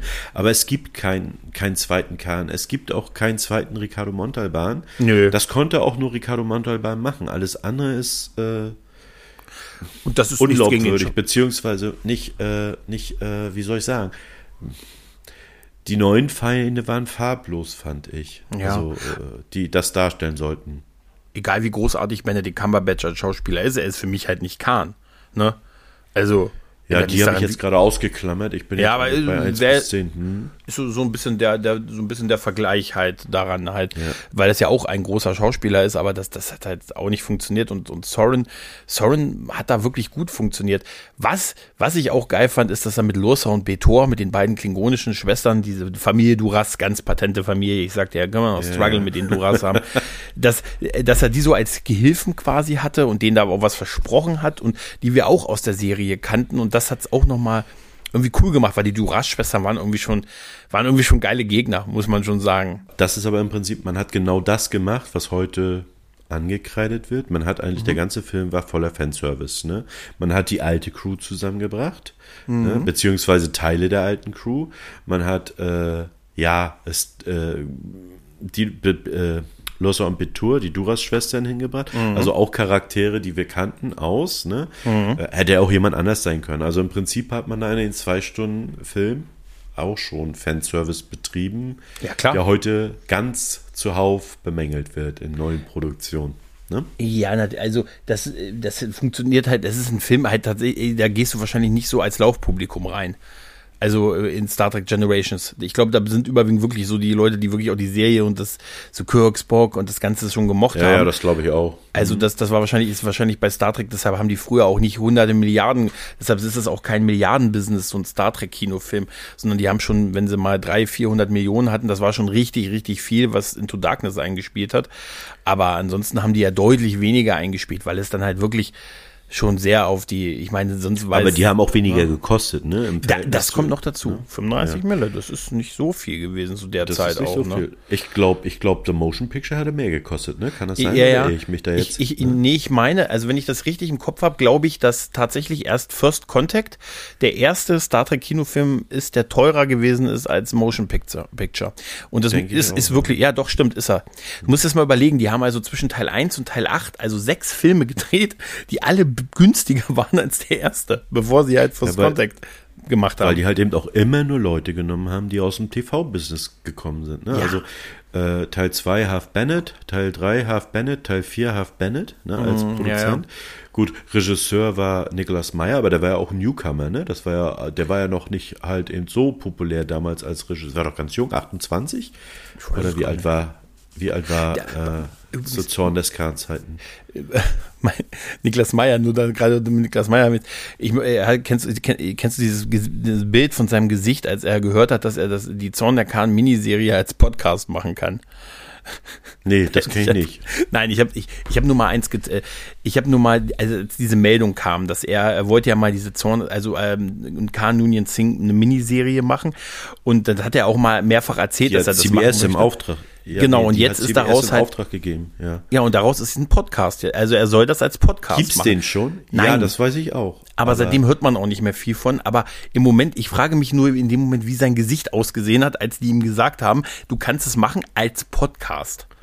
Also Weißt du, ich wie- glaube, das kommt von ihm sogar direkt. also Nee, ich möchte meinen, mal auf du? Track Movie, mal auf Track Movie ein Interview gelesen haben, zu, gelesen zu haben, dass das sogar, dass er sogar Initiator dieser Idee ist, war. Podcast? So, das, ja, dass das halt eben so mit neu, also nicht als Film, nicht als Serie. Er hatte irgendwie erzählt in dem Interview, dass er quasi CBS ihm beauftragt hatte und er hatte eine dreiteilige Miniserie geschrieben dazu. Äh, dann haben die sich nicht mehr gemeldet und irgendwann äh, war auch ein Kinofilm im Gespräch angeblich.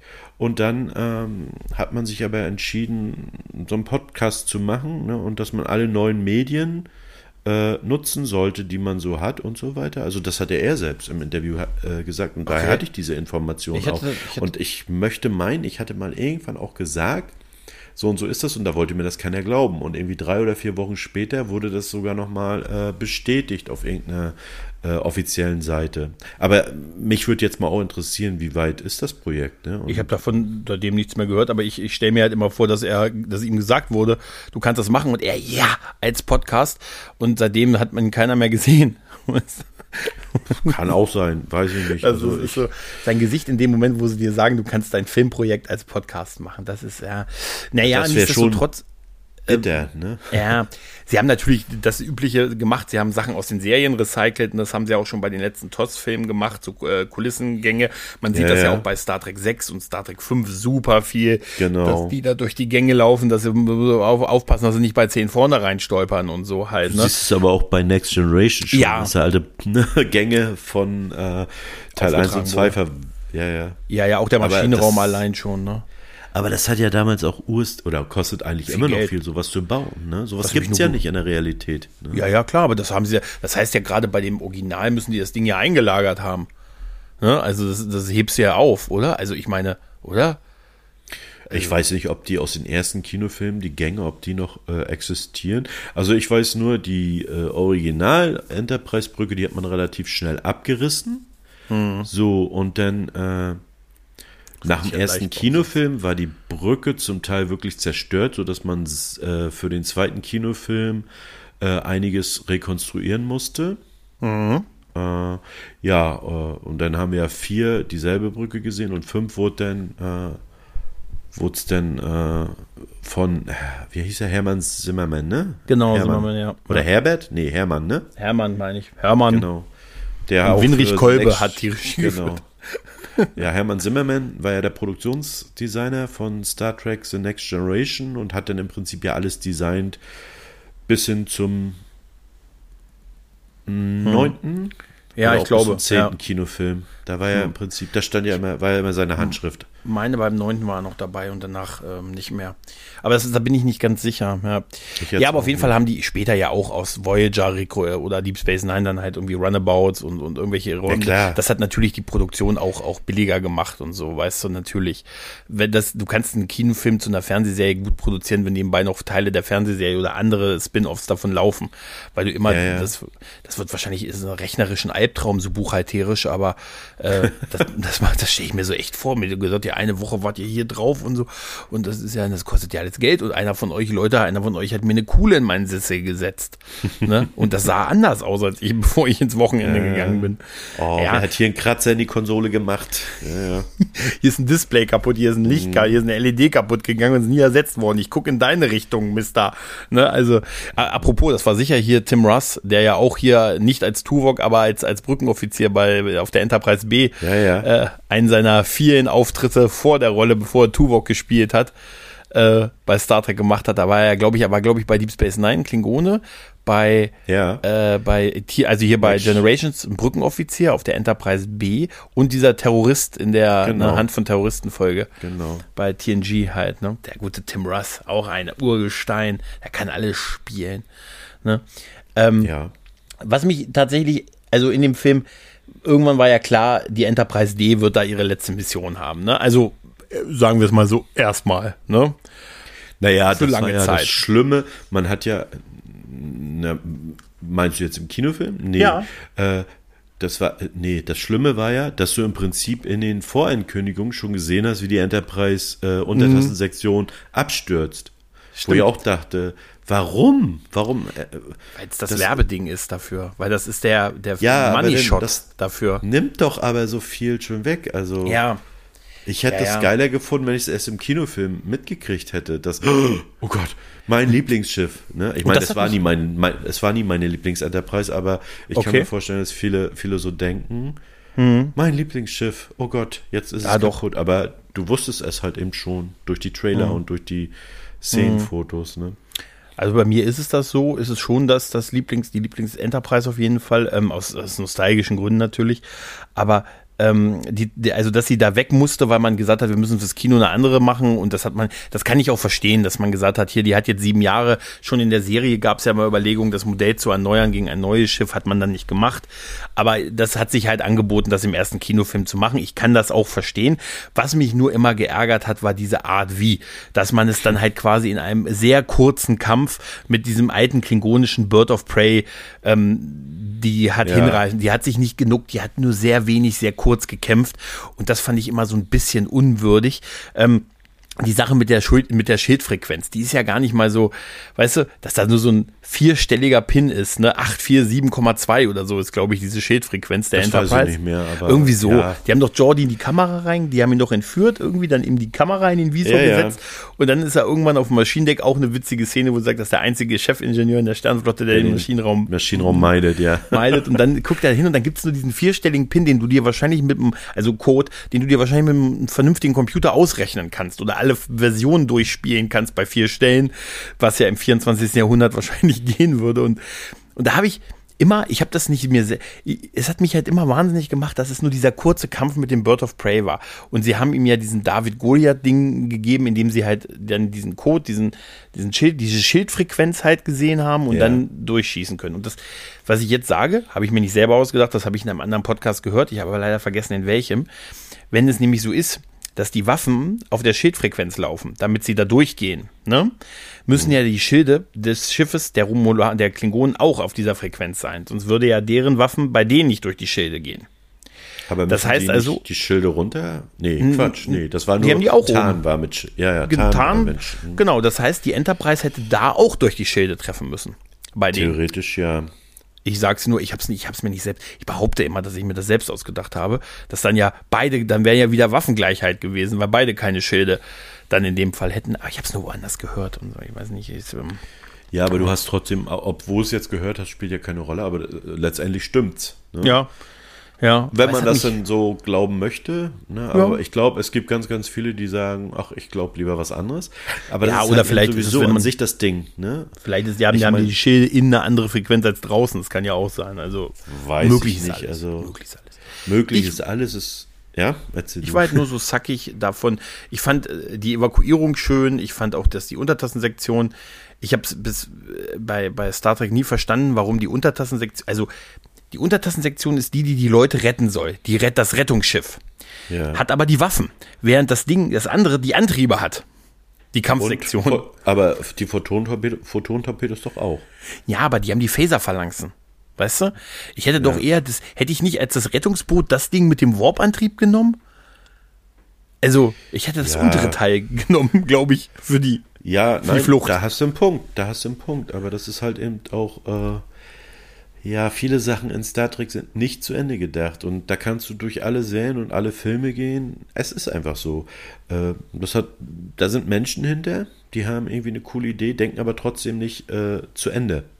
Mhm. Ja, sondern sie begeistern sich teilweise äh, für eine Geschichte, die sie zu Papier bringen und gucken halt eben nicht, was rechts und links noch ist und was anderen Leuten vielleicht auffallen könnte. Und da frage ich mich dann auch immer, sag mal, liest das kein anderer mal gegen? Vielleicht Ja, auch frag- vorzugsweise jemand, vielleicht auch mal vorzugsweise jemand, der das überhaupt nicht mag, sondern wirklich nur danach guckt, ähm, Die müssen das doch auch mal jemandem erzählen. sich ist ja ist das in sich logisch? Ist das äh, nachvollziehbar und so weiter? Und da gibt's äh, selbst bei den beliebtesten Filmen ne ist da halt ganz viel wo man sagt okay ich mache jetzt hier meine Augen zu und lass einfach nur mein Star Trek Herz schlagen ne, sonst wie du es immer sagst hier man sollte nicht so viel darüber nachdenken. Weil dann kommst Ja. du vom Hundertsten ins Tausendste und dann Ja, ja. fängst du an Also- alles in Frage zu stellen. Also bei, bei, vielen so, ich frage mich auch immer, wie so, wie so ganz offensichtliche Filmfehler passieren können, weißt du, so wie so Anschlussfehler, weißt du, da, weil ich denke mir immer, das müssen doch 100 Leute tausendmal gesehen haben, als der noch so im Schnitt und in der Nachbearbeitung war und dann wurde der vorgeführt und Testpublikum. Und da muss doch mal einer gemerkt haben, dass er die Weste anhat, dann ausgezogen hat und in der nächsten Sequenz wieder angehabt hat, weißt du, Das das, denk- muss doch einer ja. Gemerkt haben und so, aber naja. Oder man macht es mit Absicht. Oder es man ist betriebsblind. Und Betriebsblind kann es auch sein, aber es ist ja nicht so, dass nur die Leute das angucken, die damit zu tun hatten, sondern wird ja auch äh, ein Testpublikum vorgeführt, beziehungsweise äh, den Studiobossen, die im Prinzip von der Produktion gar nichts mitkriegen, in dem, außer dass sie Geld geben. Ne? Äh, und die kriegen ihn irgendwann auch zu Gesicht und ja. keine Ahnung. Vielleicht machen sie es auch mit Absicht, damit man darüber quatscht.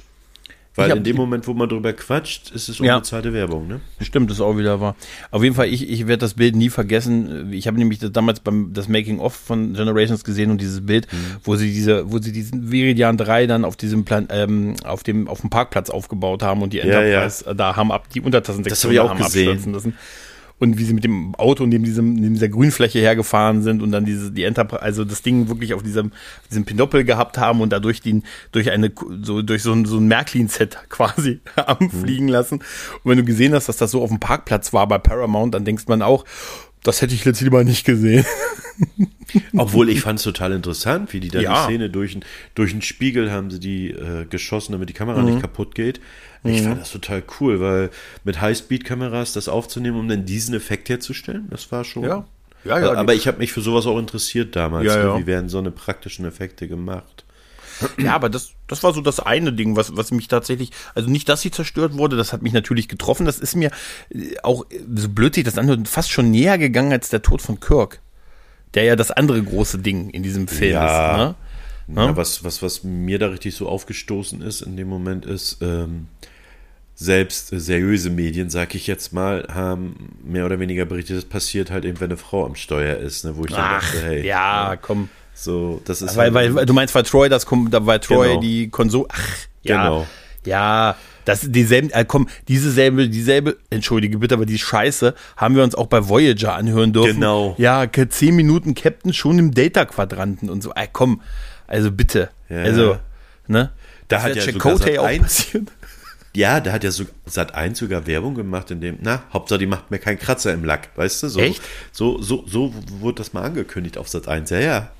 So irgendwie, Ich kenn, ja, gut, schon ne? Mitte der 90er. Wir wollen nicht alles Ja, ja. entschuldigen, aber ich kann mich noch an die Star Trek Hotline erinnern, die es da gab. Ähm, da hatte Sat 1 auch Werbung sogar dafür gemacht. Da konntest du anrufen, wenn du Fragen zum Thema Star Trek hattest. Ja, da gab es dann so ein weiß. Video, wo so ein Typ saß vor so einem alten PC, also heute alt, und der wurde dann angerufen, der hat ein Anruf, da klingelte dann so ein, so ein W-Telefon und er geht ran und sagt, ja, ja, ja, die Voyager kann landen auf einem Planeten, ja, ja. Okay, Ihnen auch. Schönen Tag noch. Und dachte ich mir, Nein, ohne Scheiße, da haben die Werbung für gemacht. Das war zum Start halt von Voyager. So die Star Trek Wurde halt ausgeschlachtet, ja. Da habe ich mich gefragt, was das auch, was du da so am, als Job so geil und vor allen Dingen, was ist das für ein Typ, der da anruft und sagt, ist es wahr, dass sie landen kann und Kinder, so. denke ich. Ne? Also, Obwohl ich muss mich da nicht, ich habe früher aus mir einer örtlichen Telefonzelle damals den bei, bei Star Trek immer so eine Gewinnspiel-Hotline angerufen, wo man Fragen da habe ich auch angerufen. Genau, wo du wo das mit den Münzen einwurf und da musstest du irgendwie Genau. Fragen beantworten und Ja. ich habe nie gewonnen, aber ich fand es irgendwie toll, Fragen nie. zu beantworten, weil man, weil ich in meinem Umfeld nicht so viel Star Trek Fans hatte, mit denen ich mich unterhalten Ja, konnte. ist bei mir leider auch so gewesen. Mich haben Ja. immer ausgelacht, wenn ich gesagt habe, ich Ja, schaue ja. Star Trek. Ja. Da war ich der Idiot vom Dienst, ne? Äh, wie kann man sowas mögen? Aber äh, da habe ich auch mitgemacht, nie gewonnen, Heidengeld gelassen, mein, Ja. also Taschengeld, ne? Falls Total man viel. zuhört, ne? So, und äh, ich habe aber alle Fragen immer richtig beantwortet und das hat mich total geärgert, dass ich da nicht gewinne, weißt du? Ich konnte Mhm. mir auch aufgrund dessen, weil du dich sowieso schon so alleine gefühlt hast und Mhm. ja, selbst wie so ein Alien, weil du bist der Einzige irgendwie, der Star Trek mag. Mhm. Ich konnte mir nicht vorstellen, dass dann da draußen irgendwelche sitzen und gewinnen, ne? wenn ich doch hier eigentlich alleine bin, weißt du? Ja, einmal das. Und es war auch, wenn man so drüber nachdenkt, ich kann mich noch erinnern, diese Telefonzelle, die war hier bei uns so zwei Querstraßen weiter im Dorf halt, ne? Damals Ja. gab es die noch. Und ich bin dann dahin und hatte dann immer so mein ganzes Kleingeld so dabei, so Pfennig waren das ja. Ja. Und konnte gar nicht schnell genug nachwerfen, weil das so super teuer war. Und dann war Ja, das ja so ein 1,90. Band. Ja, so ein Band. Andere haben bei Erotik-Hotlines oder irgendwo sonst angerufen. Ich habe beim, beim Star Trek, bei der Star Trek. Gewinn-Hotline angerufen und habe dann Fragen nach Mischungsverhältnis Materie, Antimaterie. Ich weiß, ich beantworte es wahrscheinlich jedes Mal falsch, aber ähm, oder oder solche Fragen oder und das waren so auch wirkliche Billo-Fragen. Also und also oder einfache Fragen für wenn man wenn man jemand ist, der einen Star, einen Star Trek Gewinn-Hotline anruft, dafür sind es einfache Fragen gewesen. Wenn man so ein Typ Ja, das ist wie stimmt. ich. Und Ja. dann habe ich danach, es war ja so ein Computerstimmband irgendwie, also, und das hat danach immer ausgewertet und danach hieß es immer, sie haben leider nicht gewonnen. Ich, oh, Ja. Und ich weiß, Und dass das ich da war die, die, die Musik von Generations wurde immer noch Ja. im Hintergrund gespielt. Ja, ja. ich weiß, dass ich dann da auf diesem Sonntag im Regen in dieser Telefonzelle stand und alleine Sonntagnachmittag und einfach nur schön fand, ein paar Fragen zum Star Trek zu beantworten, noch lange vor Podcasts oder so. Ja, und ja. Dachte und stand da im Regen und dann diese Stimme, die nur sagt, Sie haben alle Fragen richtig beantwortet. Leider haben Sie nicht gewonnen. Und das ist einfach so ein Sinnbild. Ja, ja. Nein, aber Was gab es Also- da eigentlich zu gewinnen? Irgendwie was, Äh, irgendwas gab es da, wahrscheinlich da hier in Berlin, diese Premiere? Äh, ich weiß es nicht. Das war ja damals im Rahmen von Generations wurde diese, dieses Gewinnspiel, war das doch, oder? Ja. Mhm. Ja, da, aber ja, auch, auch halt zu dem Zeit, wo die ganzen hier Deep Space Nine und Voyager und so gestartet sind auf Sat 1 und so. So in dem Umfeld. Das muss halt so Mitte der 90er bis Anfang Ja, ja, der war- 90er ja, gewesen ja. sein. Und Also ich kann mich da auch noch dran erinnern und äh, so geil. irgendwann hatte ich kein Geld mehr gehabt, da bin ich zum Kumpel gegangen und habe das Telefon, weil wir hatten noch kein Telefon, war kurz nach der Wende. Ja. Ne? Äh, das hatte erst ein bisschen gedauert, weil Kabel auch erst verlegt werden mussten. Ein Kumpel hatte aber schon. Mhm. Und dann bin ich dahin. Der weiß das, glaube ich, bis heute nicht, Nee, dass ich- ich, ich- da ich- so eine 190-Nummer angerufen habe. Ne? Ich weiß, ich weiß, dass ich das auch mal von zu Hause gemacht habe und ähm, dafür Ärger bekommen habe, als dann die Telefonrechnung kam.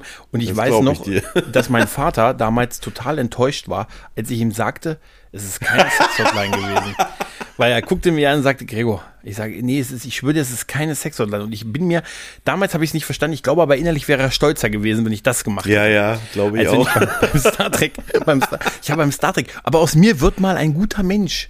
Aus mir wird mal ein gut, Papa, aus mir wird mal ein guter Mensch im Nexus bei meiner Familie, Ja. wo ich auch Weihnachten feiere, was ja sonst in Star Trek immer so verpönt wird, aber in Wirklichkeit habe, hat uns der Film auch gezeigt, auch der gute Picard möchte eigentlich lieber Weihnachten mit seiner Familie feiern. Ähm, die aussehen wie als wären sie im 19. Jahrhundert, ne? Ja. wie aber auch, also wir haben ja auch bei Picard gelernt, der kleine Picard wurde ja auch angezogen, wie als wenn er im 19. Jahrhundert Ja. leben würde. Das war das eine.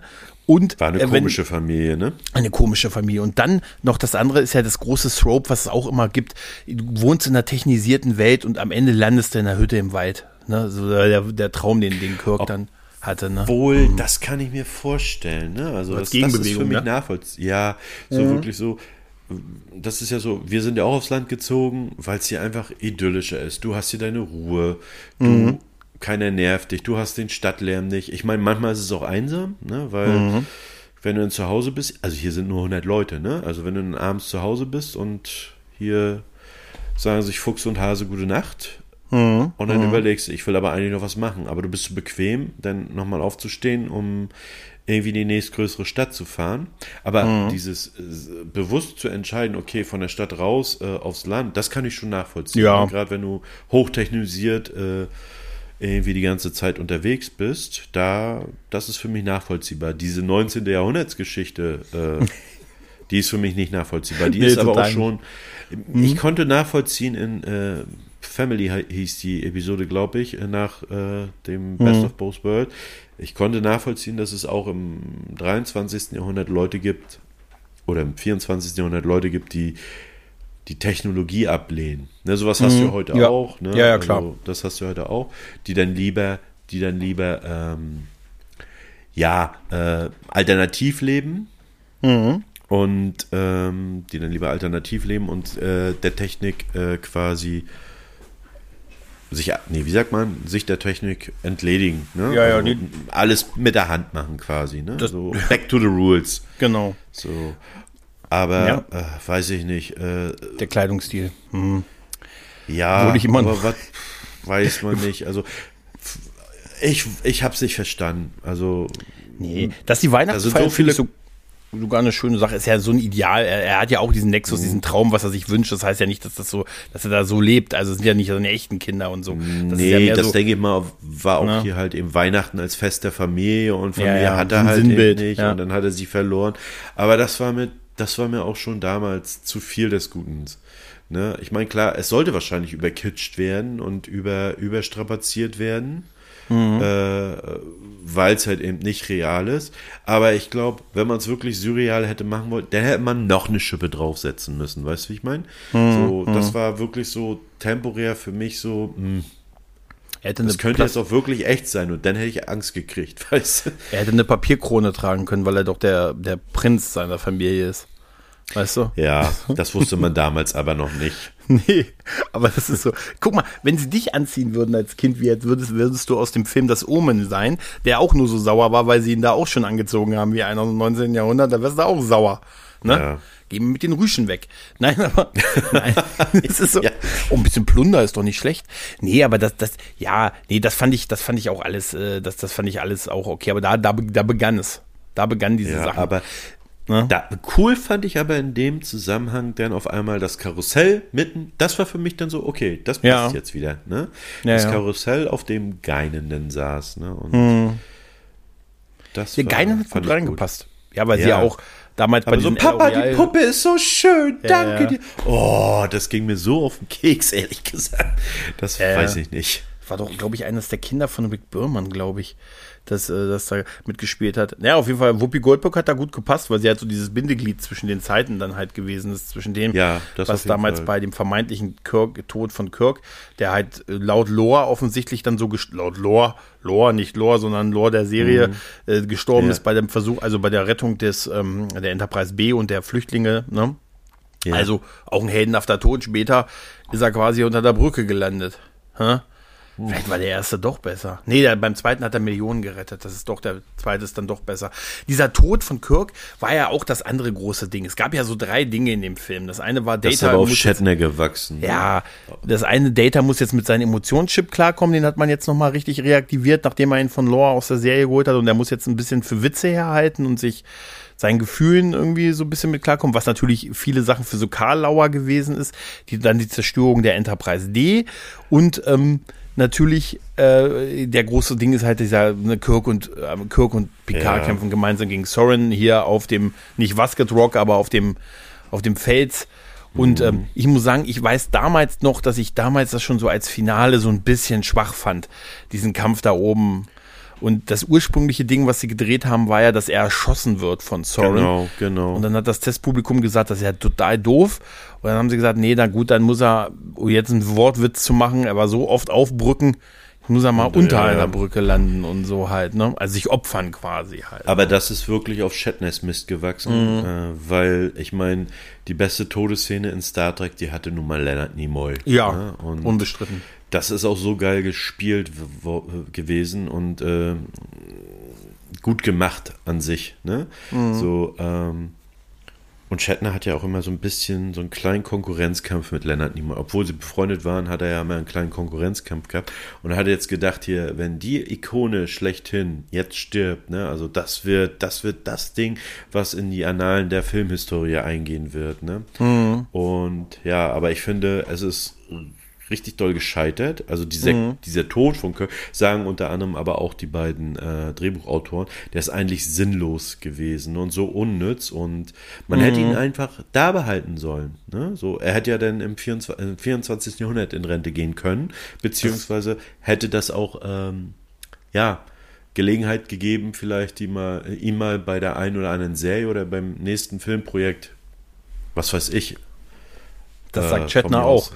Das sagt ja. Shatner. Er nee, das ja hat er ja. Unmittelbar nach hat er das ja bereut, ne? Und da ja, sind ja also seine ganzen, seine ganzen Bücher entstanden, die übrigens gar nicht so schlecht sind. Ne? Ich habe das eine tatsächlich als Kindle-Buch, ähm, dieses, wo er sich, wo, wo die Borg ihn wieder, wo die Borg, genau. die Borg, wo die wo Borg Spock ihn, ihn holt, ja, ja. Hm. Ja, genau. Und am Ende ist es nur die unglaubliche Libido von Kerouac kann das Kollektiv in die Knie zwingen und so. Ja? Oh, pass auf, nicht, dass uns das jetzt auch noch passiert. Alter. Ne? Das wäre das wär jetzt ein geiler Twist. Das wäre oh jetzt, ein das wär jetzt ein, wir kennen das Finale ja noch nicht, aber das wäre ein geiler ja. Twist. Wir haben nicht nur die, wir haben nicht nur etwas eines aus der, aus dem Schiff-Ding geholt, wir haben auch noch eine Liebe, Oh wei. Das finde ich übrigens total, auch wenn das jetzt ein kleiner, kleiner Spoiler für Picard ist, dass die sich da irgendwie die Körper von ehemaligen Offizieren da irgendwo hinhängen. Das finde ich nicht gut. Das, das ist Sektion 31, ne? Ich auch ja, nicht, aber es ist halt eben Sektion 31. Ja, aber das sagen die immer. Die machen ja noch. Ich sag ja, das nur weil sie eine Entschuldigung brauchen. Ja. ja. Ist, vielleicht ist Sektion 31 gar nicht so eine kleine Randsache, sondern die sind der Haupt-Mainframe und der Rest ist nur so ein bisschen das Add-on ja, für so die, und lass die Presse. Lass, genau, und die lassen wir alle im Glauben, dass wir alle erwachsen geworden sind und reifer und alle gute Leute und bla bla bla. Aber eigentlich Ne? Ja. Aber eigentlich. Ja, es ist so wie mit dieser Diskussion mit dem Schiff, mit der Helligkeit der Brücke, weil ja eigentlich die TNG-Brücke da so ein bisschen dass der äh, so ein bisschen der Nexus ist oder quasi so das, was raus hervorsticht. Vielleicht sind die einfach der, der Freak in der Gruppe. Und hm. sonst kalt das immer. Nein, nee, aber wie gesagt, ich fand das, ich habe es damals im Kino schon, hat es mich nicht so emotional berührt, dass Kirk gestorben ist wie die ja, Zerstörung der D. Das ging mir tatsächlich ein bisschen näher, aber äh, dafür blieb es, also das, das war die Inszenierung halt mit diesem, sie kämpfen da oben zwei, drei Schläge auf dem Felsen und so und dann muss er dann auf diese Brücke springen, um diesen, diesen, diesen diese Fernbedienung zu aktivieren, damit das, damit das Tarnvorrichtung an diesem, an der Rakete dann genau. aufgeht und dabei dann, dann, dann rüttelt das schon und eigentlich stürzt er ja mit dem Ding nur ab. Also, ne, also. Genau. Das, ja. da, da, hätte ich gedacht. Das ist eigentlich nur ein Unfall. Ja. Der ist ja aus tausend Sachen viel besser rausgekommen halt, ne? Weißt ja, du? Und wenn man ihn einfach am Leben gelassen hätte und mhm. ähm, stell dir vor, so den hätten mhm. äh, Kirk und Picard am Ende da gesagt, Mensch, war mir eine Ehre und was machst mhm. du jetzt? Ja, ich gehe segeln, weißt du, oder keine mhm. Ahnung. Ne? Aber äh, sei es drum, ich meine, ändern kann man es jetzt eh nicht mehr. Nein, nein, nein. Wollte nein, das damals. Ähm, aber mich hat es halt eben auch nicht gehabt. Ne? Also dieser Tod, mal abgesehen davon, dass man das halt eben auch schon wusste, weil mhm. irgendwie fünf Monate oder sechs Monate später kam der Film ja erst in die deutschen Kinos, ne? Kann mhm. das sein? So, ja, ja, da ist eine Ecke, da ist wirklich eine, einiges an Zeit vergangen. Und im Vorfeld Dazwischen. hat, äh, kennst du noch, äh, kenn, äh, wie hießen die, Cin Cinema oder Cinema, die, die, die, mm, Genau. Ja, die ja. hatte ja die ganze Handlung schon mit Fotos und so weiter alles niedergeschrieben. Mhm. Ja, also du kanntest als, als, als Deutscher Fan auf jeden Fall schon die ganze Kinohandlung, ohne den Film gesehen zu haben. Ne, das war ja. normal. Und du wusstest halt, am Ende stirbt Kirk, aber die Szene, die hat mich auch nicht gehabt. Auch, ja. muss ich jetzt ehrlicherweise sagen, als die Enterprise abgestürzt ist, mh, hm, das war jetzt auch nicht, also ich war jetzt darüber nicht traurig, ne? Also, weil ja. ich A schon wusste aus den Trailern mhm. und B, wie gesagt, mein Lieblingsschiff ist nicht die, ist nicht die D, sondern mein Lieblingsschiff ist äh, die Kino Enterprise äh, von Kirk. Ne? Äh, ursprünglich war es, war es die äh, Enterprise Originalserie, aber irgendwann dann ganz schnell die Enterprise aus den Kinofilmen, weil die schnittiger ist als die Originalserie. Ja, aber, aber so richtig emotional haben sie das da auch nicht hingekriegt. Oder hat dich die Zerstörung der Enterprise in Star Trek 3, hat dich das emotional gekriegt? Nee. Hier läuft eine äh, Uhr rückwärts. Was Lassen Sie mal hören. Hier läuft eine Uhr rückwärts. Ein Countdown rückwärts. Neun. Ja. Ach so, acht, ja, jetzt. Sieben. Lass da, mal hören. Ich, ich muss aber auch dazu sagen, äh, ich habe die Filme damals, also mhm. nicht in Reihenfolge geguckt. Also der ja, allererste okay. Film, den ich tatsächlich gesehen habe, und das war, wenn ich dir sage, wie ich den gesehen habe, dann wirst du dir am Kopf fassen, das war Teil 5. Äh, okay. Und zwar in einer Videothek. Äh, der Vater von einem Mitschüler, mit dem ich nicht mal befreundet war, den kannte ich nur, der hatte eine Videothek gehabt. Wir hatten noch keinen Videorekorder gehabt und meine Eltern wollten damals auch keinen kaufen, äh, obwohl ich gebettelt habe, ne, aber die haben da keine Notwendigkeit gesehen, sowas zu kaufen. Mhm. Und ich bin dann in die Videothek und dann habe ich gesehen, oh, der Sohn hilft da aus, ne, den kenne ich doch von der Schule. Ne? Mhm. Ja, und dann war ich halt eben äh, öfter da und habe mich mit dem angefreundet. Und äh, dann habe ich dort immer so mal, was weiß ich, für 20 Minuten den Film geguckt. Bin ich nach Hause und nächsten Tag oder zwei Tage später habe ich dann die nächsten 20 Minuten geguckt. Ne? Und das war so im Prinzip meine erste Berührung mit dem, mit dem Star Trek Kinofilm. Und erst dann habe ich äh, Teil 2 gesehen. Und Teil, nee, erst Teil 3 und dann habe ich Teil 1 gesehen und mhm. dann Teil 2. Die wurden nämlich dann irgendwie äh, von Sat 1 irgendwann mal ausgestrahlt. Ja, und äh, zum Schluss dann Teil 4. Mhm. Ja, und dann Teil 6 äh, das erste Mal im Kino, richtig. Und der wurde mhm. sogar bei uns in der Stadt äh, ausgestrahlt im Kino. Mhm. Was sonst auch äh, Star Trek-Filme. Also, woher kommst du, wenn ich fragen darf? Wie meinst du das? Emotional? Welche oder? Ecke? Nee, welche äh, Ecke? Niedersachsen. Ach so, ja, Mecklenburg-Vorpommern. Und bei mhm. uns, egal zu welchem Kinofilm, ne, also mhm. Star Trek, ne, die Kinos, das war, die war leer. Also, ja, es war hier auch nicht viel zu, anders. Nee, weil, äh, pass auf, zum, äh, ich glaube, es war First Contact, da war ich mit meinem Kumpel alleine im Kino. Okay, nee, ganz so schlimm war es nicht. Also, also waren schon wir hatten Befürchtung gehabt, wir hatten Befürchtung gehabt, ähm, dass der Kinoverführer sagt, nee, wir brechen hier ab. Ne? Also, aber er hat trotzdem hat er es laufen lassen. Ne? Voll war das Kino bei Nemesis. Da Irre, oder? Ja, Warum? Da war's, Warum? Weiß ich nicht. Aber der ist auch bei ganz vielen Leuten, die überhaupt nichts mit Star Trek zu tun hatten, richtig gut angekommen. Also ich habe mich anschließend mit Leuten unterhalten, so die überhaupt nichts, die mich eigentlich immer ausgelacht haben, weil ich sowas mhm. mag und bla bla bla. Die haben gesagt, ja, also ich mag ja Star Trek nicht so, aber der Film war gut. Der hat mich, okay. also da war richtig was los, da war ja richtig Action. Ne? Und ja, das sollte ja auch sein halt, ne? Ja, ja. aber mhm. da ging es ja dann, glaube ich, auch los, dass äh, Paramount dann anfing, jetzt wollen wir mal Geld verdienen. Ne? Ja gut, das war die vorher auch schon, deshalb auch den zwei Jahres ja, bei den TNG-Filmen, ne? Ja, ja die hatten schon eine Erwartung dran. Ne? Ja, aber die waren bei Nemesis waren sie schon wirklich durch. Also da war das Star Trek Ding auch schon so ein bisschen gelaufen. Ne? Enterprise lief, Archer Prize lief zu der Zeit und es war auch schon so Anfang der 2000er Jahre. Das war dann so eine Ermüdung auch bei mir, was Sci-Fi anging. Ich habe da und ich glaube bei einigen anderen auch und es war so ein bisschen durch. Dieses äh, war so die, die Endphase der der Berman-Ära so und ich glaube auch als als wer auch immer dann bei zum Thema Entscheidungen in die Studios treffen, wer auch immer dann gesagt hat, ey, wir starten den Film im Dezember Dezember 2002. Da kommt außer uns nur noch dieser äh, zweite Harry Potter, dieser zweite Herr der Ringe Film und der James Bond, der 20. James Bond, der 40 Jahre Bond mhm. feiert. Also mit anderen Worten, da ist kaum was. Also wer auch immer gesagt hat, ja geil, dann kommen wir noch dazwischen.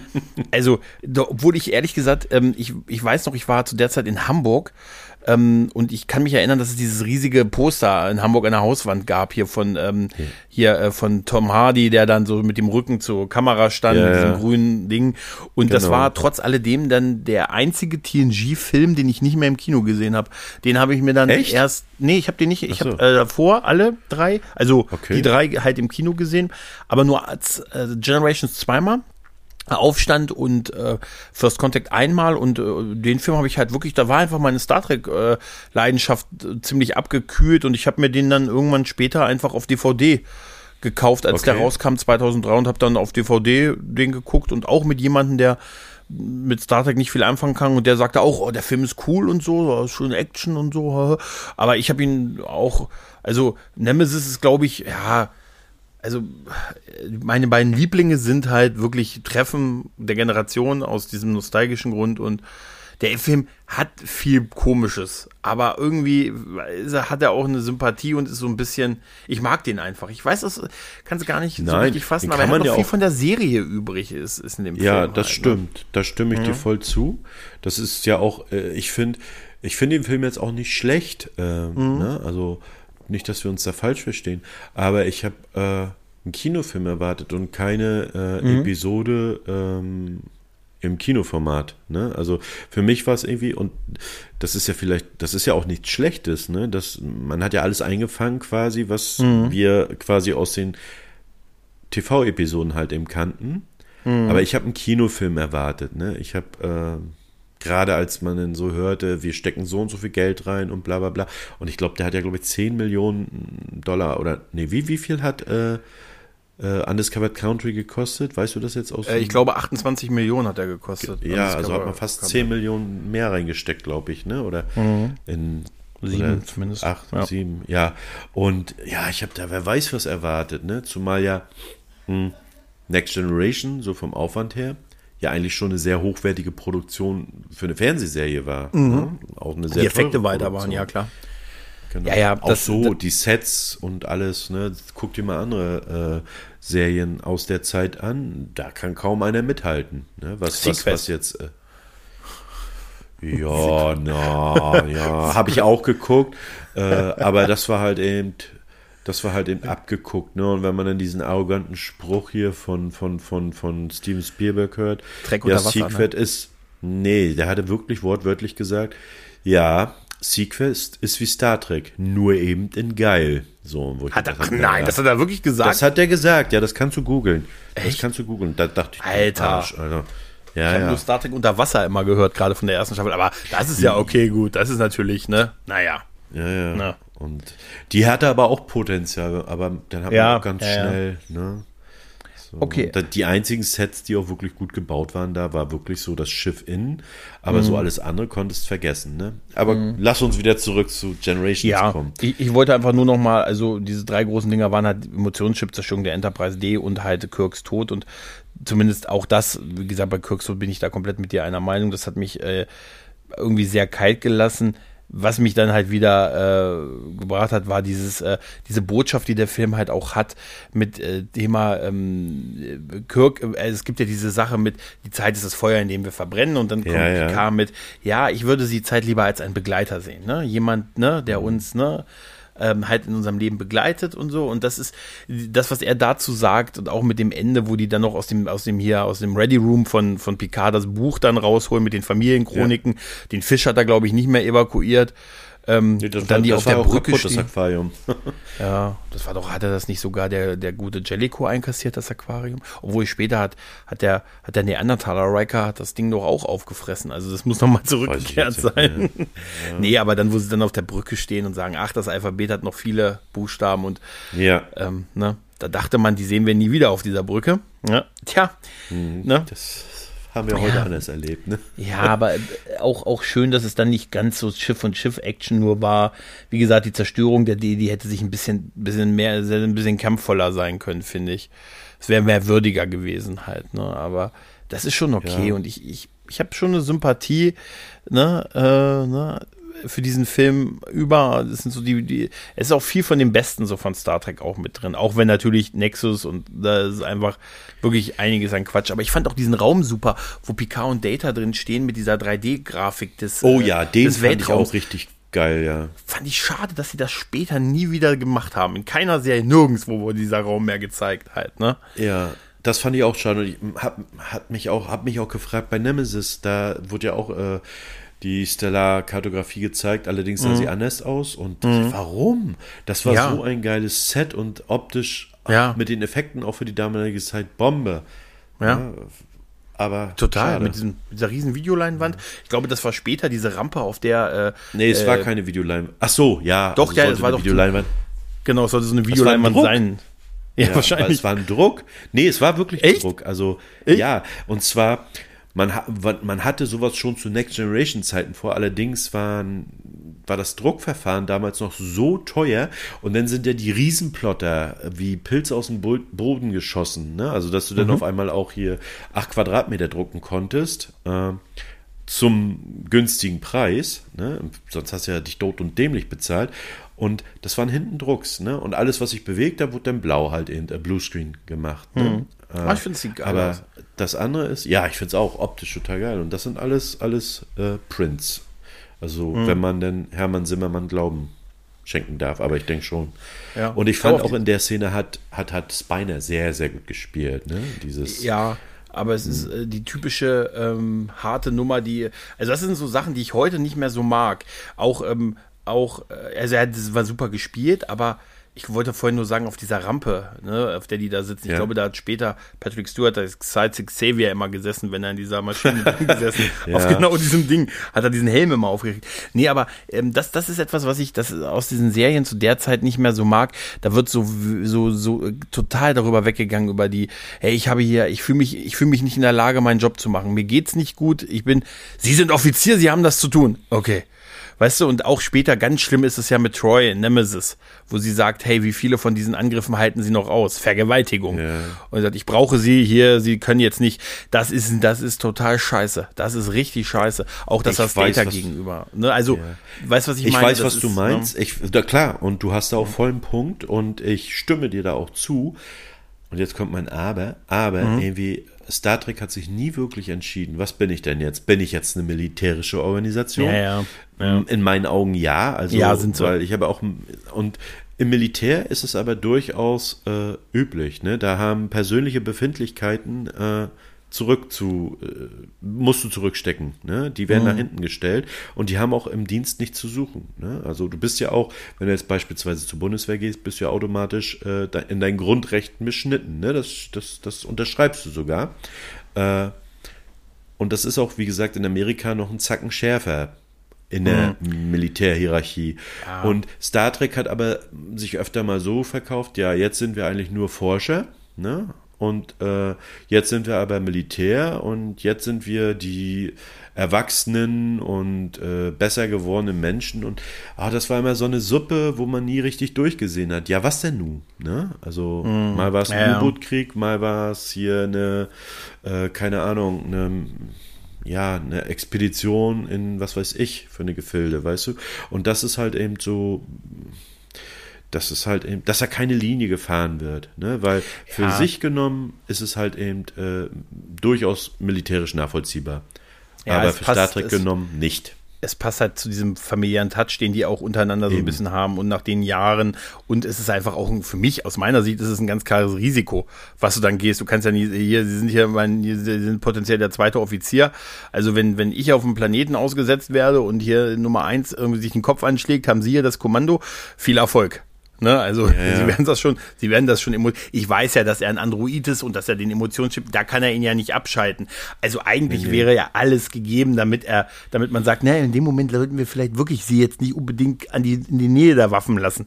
Ne? Und so, aber ich kann es ja verstehen, aber das sind so Sachen, wo ich heute sage, Alter, ne, äh, ne, wenn ich, wenn ich, weißt du, wenn ich sage, hier, ich fühle mich nicht in der Lage, meinen Job zu machen und mein Chef dann sagt, das schaffst du trotzdem, Junge, hier, komm, hier, du fährst. Kannst mich mal. Okay.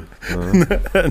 Weiß ja, ich Hm. Nein, das ist ja, ich verstehe dich, wie gesagt, ich verstehe dich voll und ganz und äh, äh, ich finde es auch nicht gut, aber ich kann es nachvollziehen. Wieso, ja, weshalb, warum. Ne?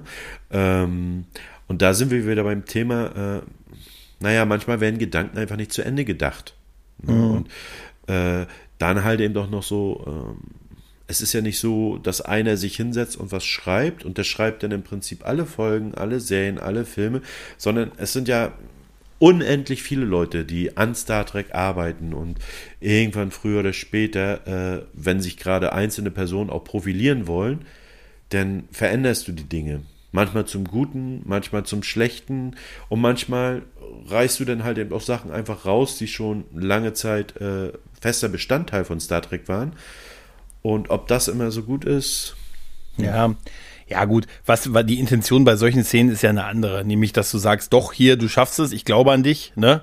Das soll das ja bewirken, ne? Dass man sagt, ja hier, schon. du kannst das, du kannst über dich hinaus, du musst einfach nur sei doch nicht so traurig, Junge, ne? Und so, das das ist so die Botschaft, die da eigentlich vermittelt wird und das ist so ein bisschen Naja, na gut, ich weiß ja, wie es gemeint ist, aber heute wirkt es, also wie gesagt, das mit Troy noch viel, ist viel, viel schlimmer noch. Also das, das finde ich, das finde ich äh, wirklich. Ja, bloß bei, wirklich bei hart. Troy fand ich, ja, bei Troy fand ich, also ich fand hier, Spiner hat gut gespielt. Ja, ja. Und äh, in Nemesis, als eine ähnliche Situation war, Troy hat da, also äh, Curtis hat da richtig schlecht gespielt, so für mich. Ne? Also Okay. ich, will, ich fand, das war nicht gut gespielt und ich habe es zu keiner Zeit irgendwie abgenommen.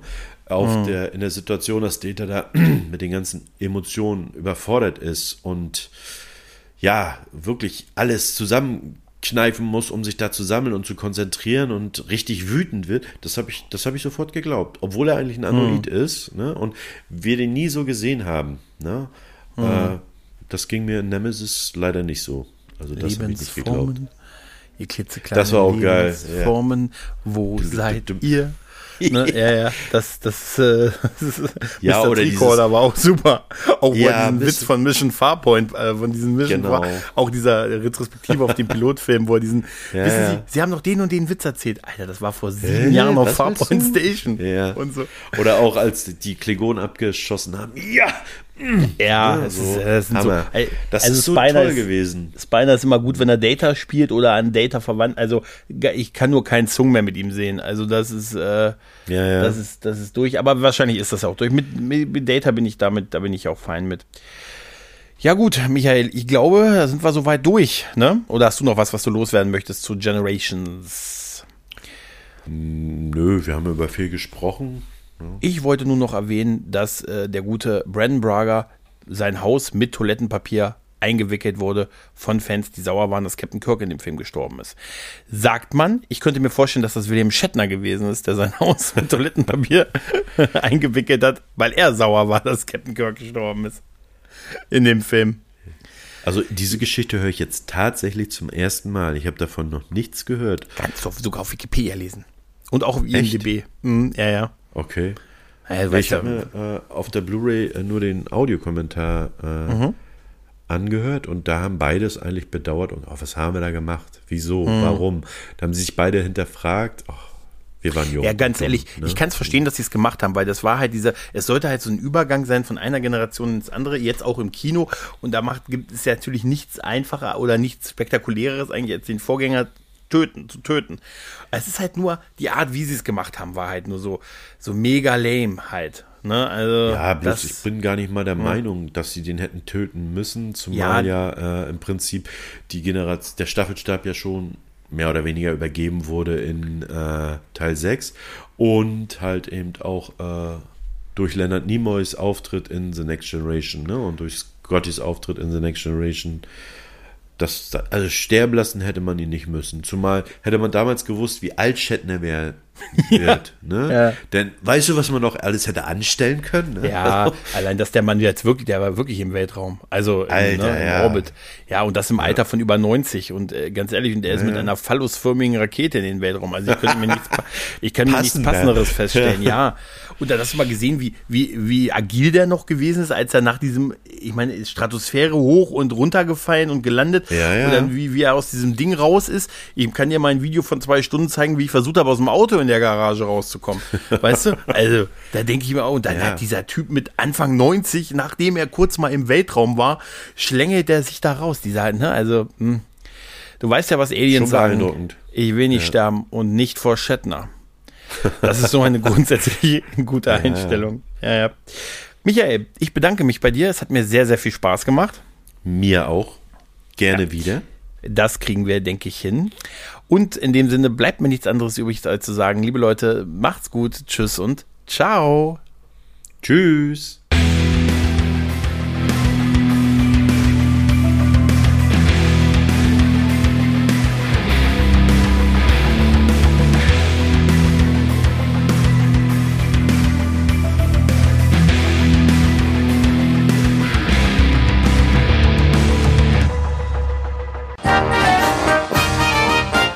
Eine Produktion des Podcast Imperiums.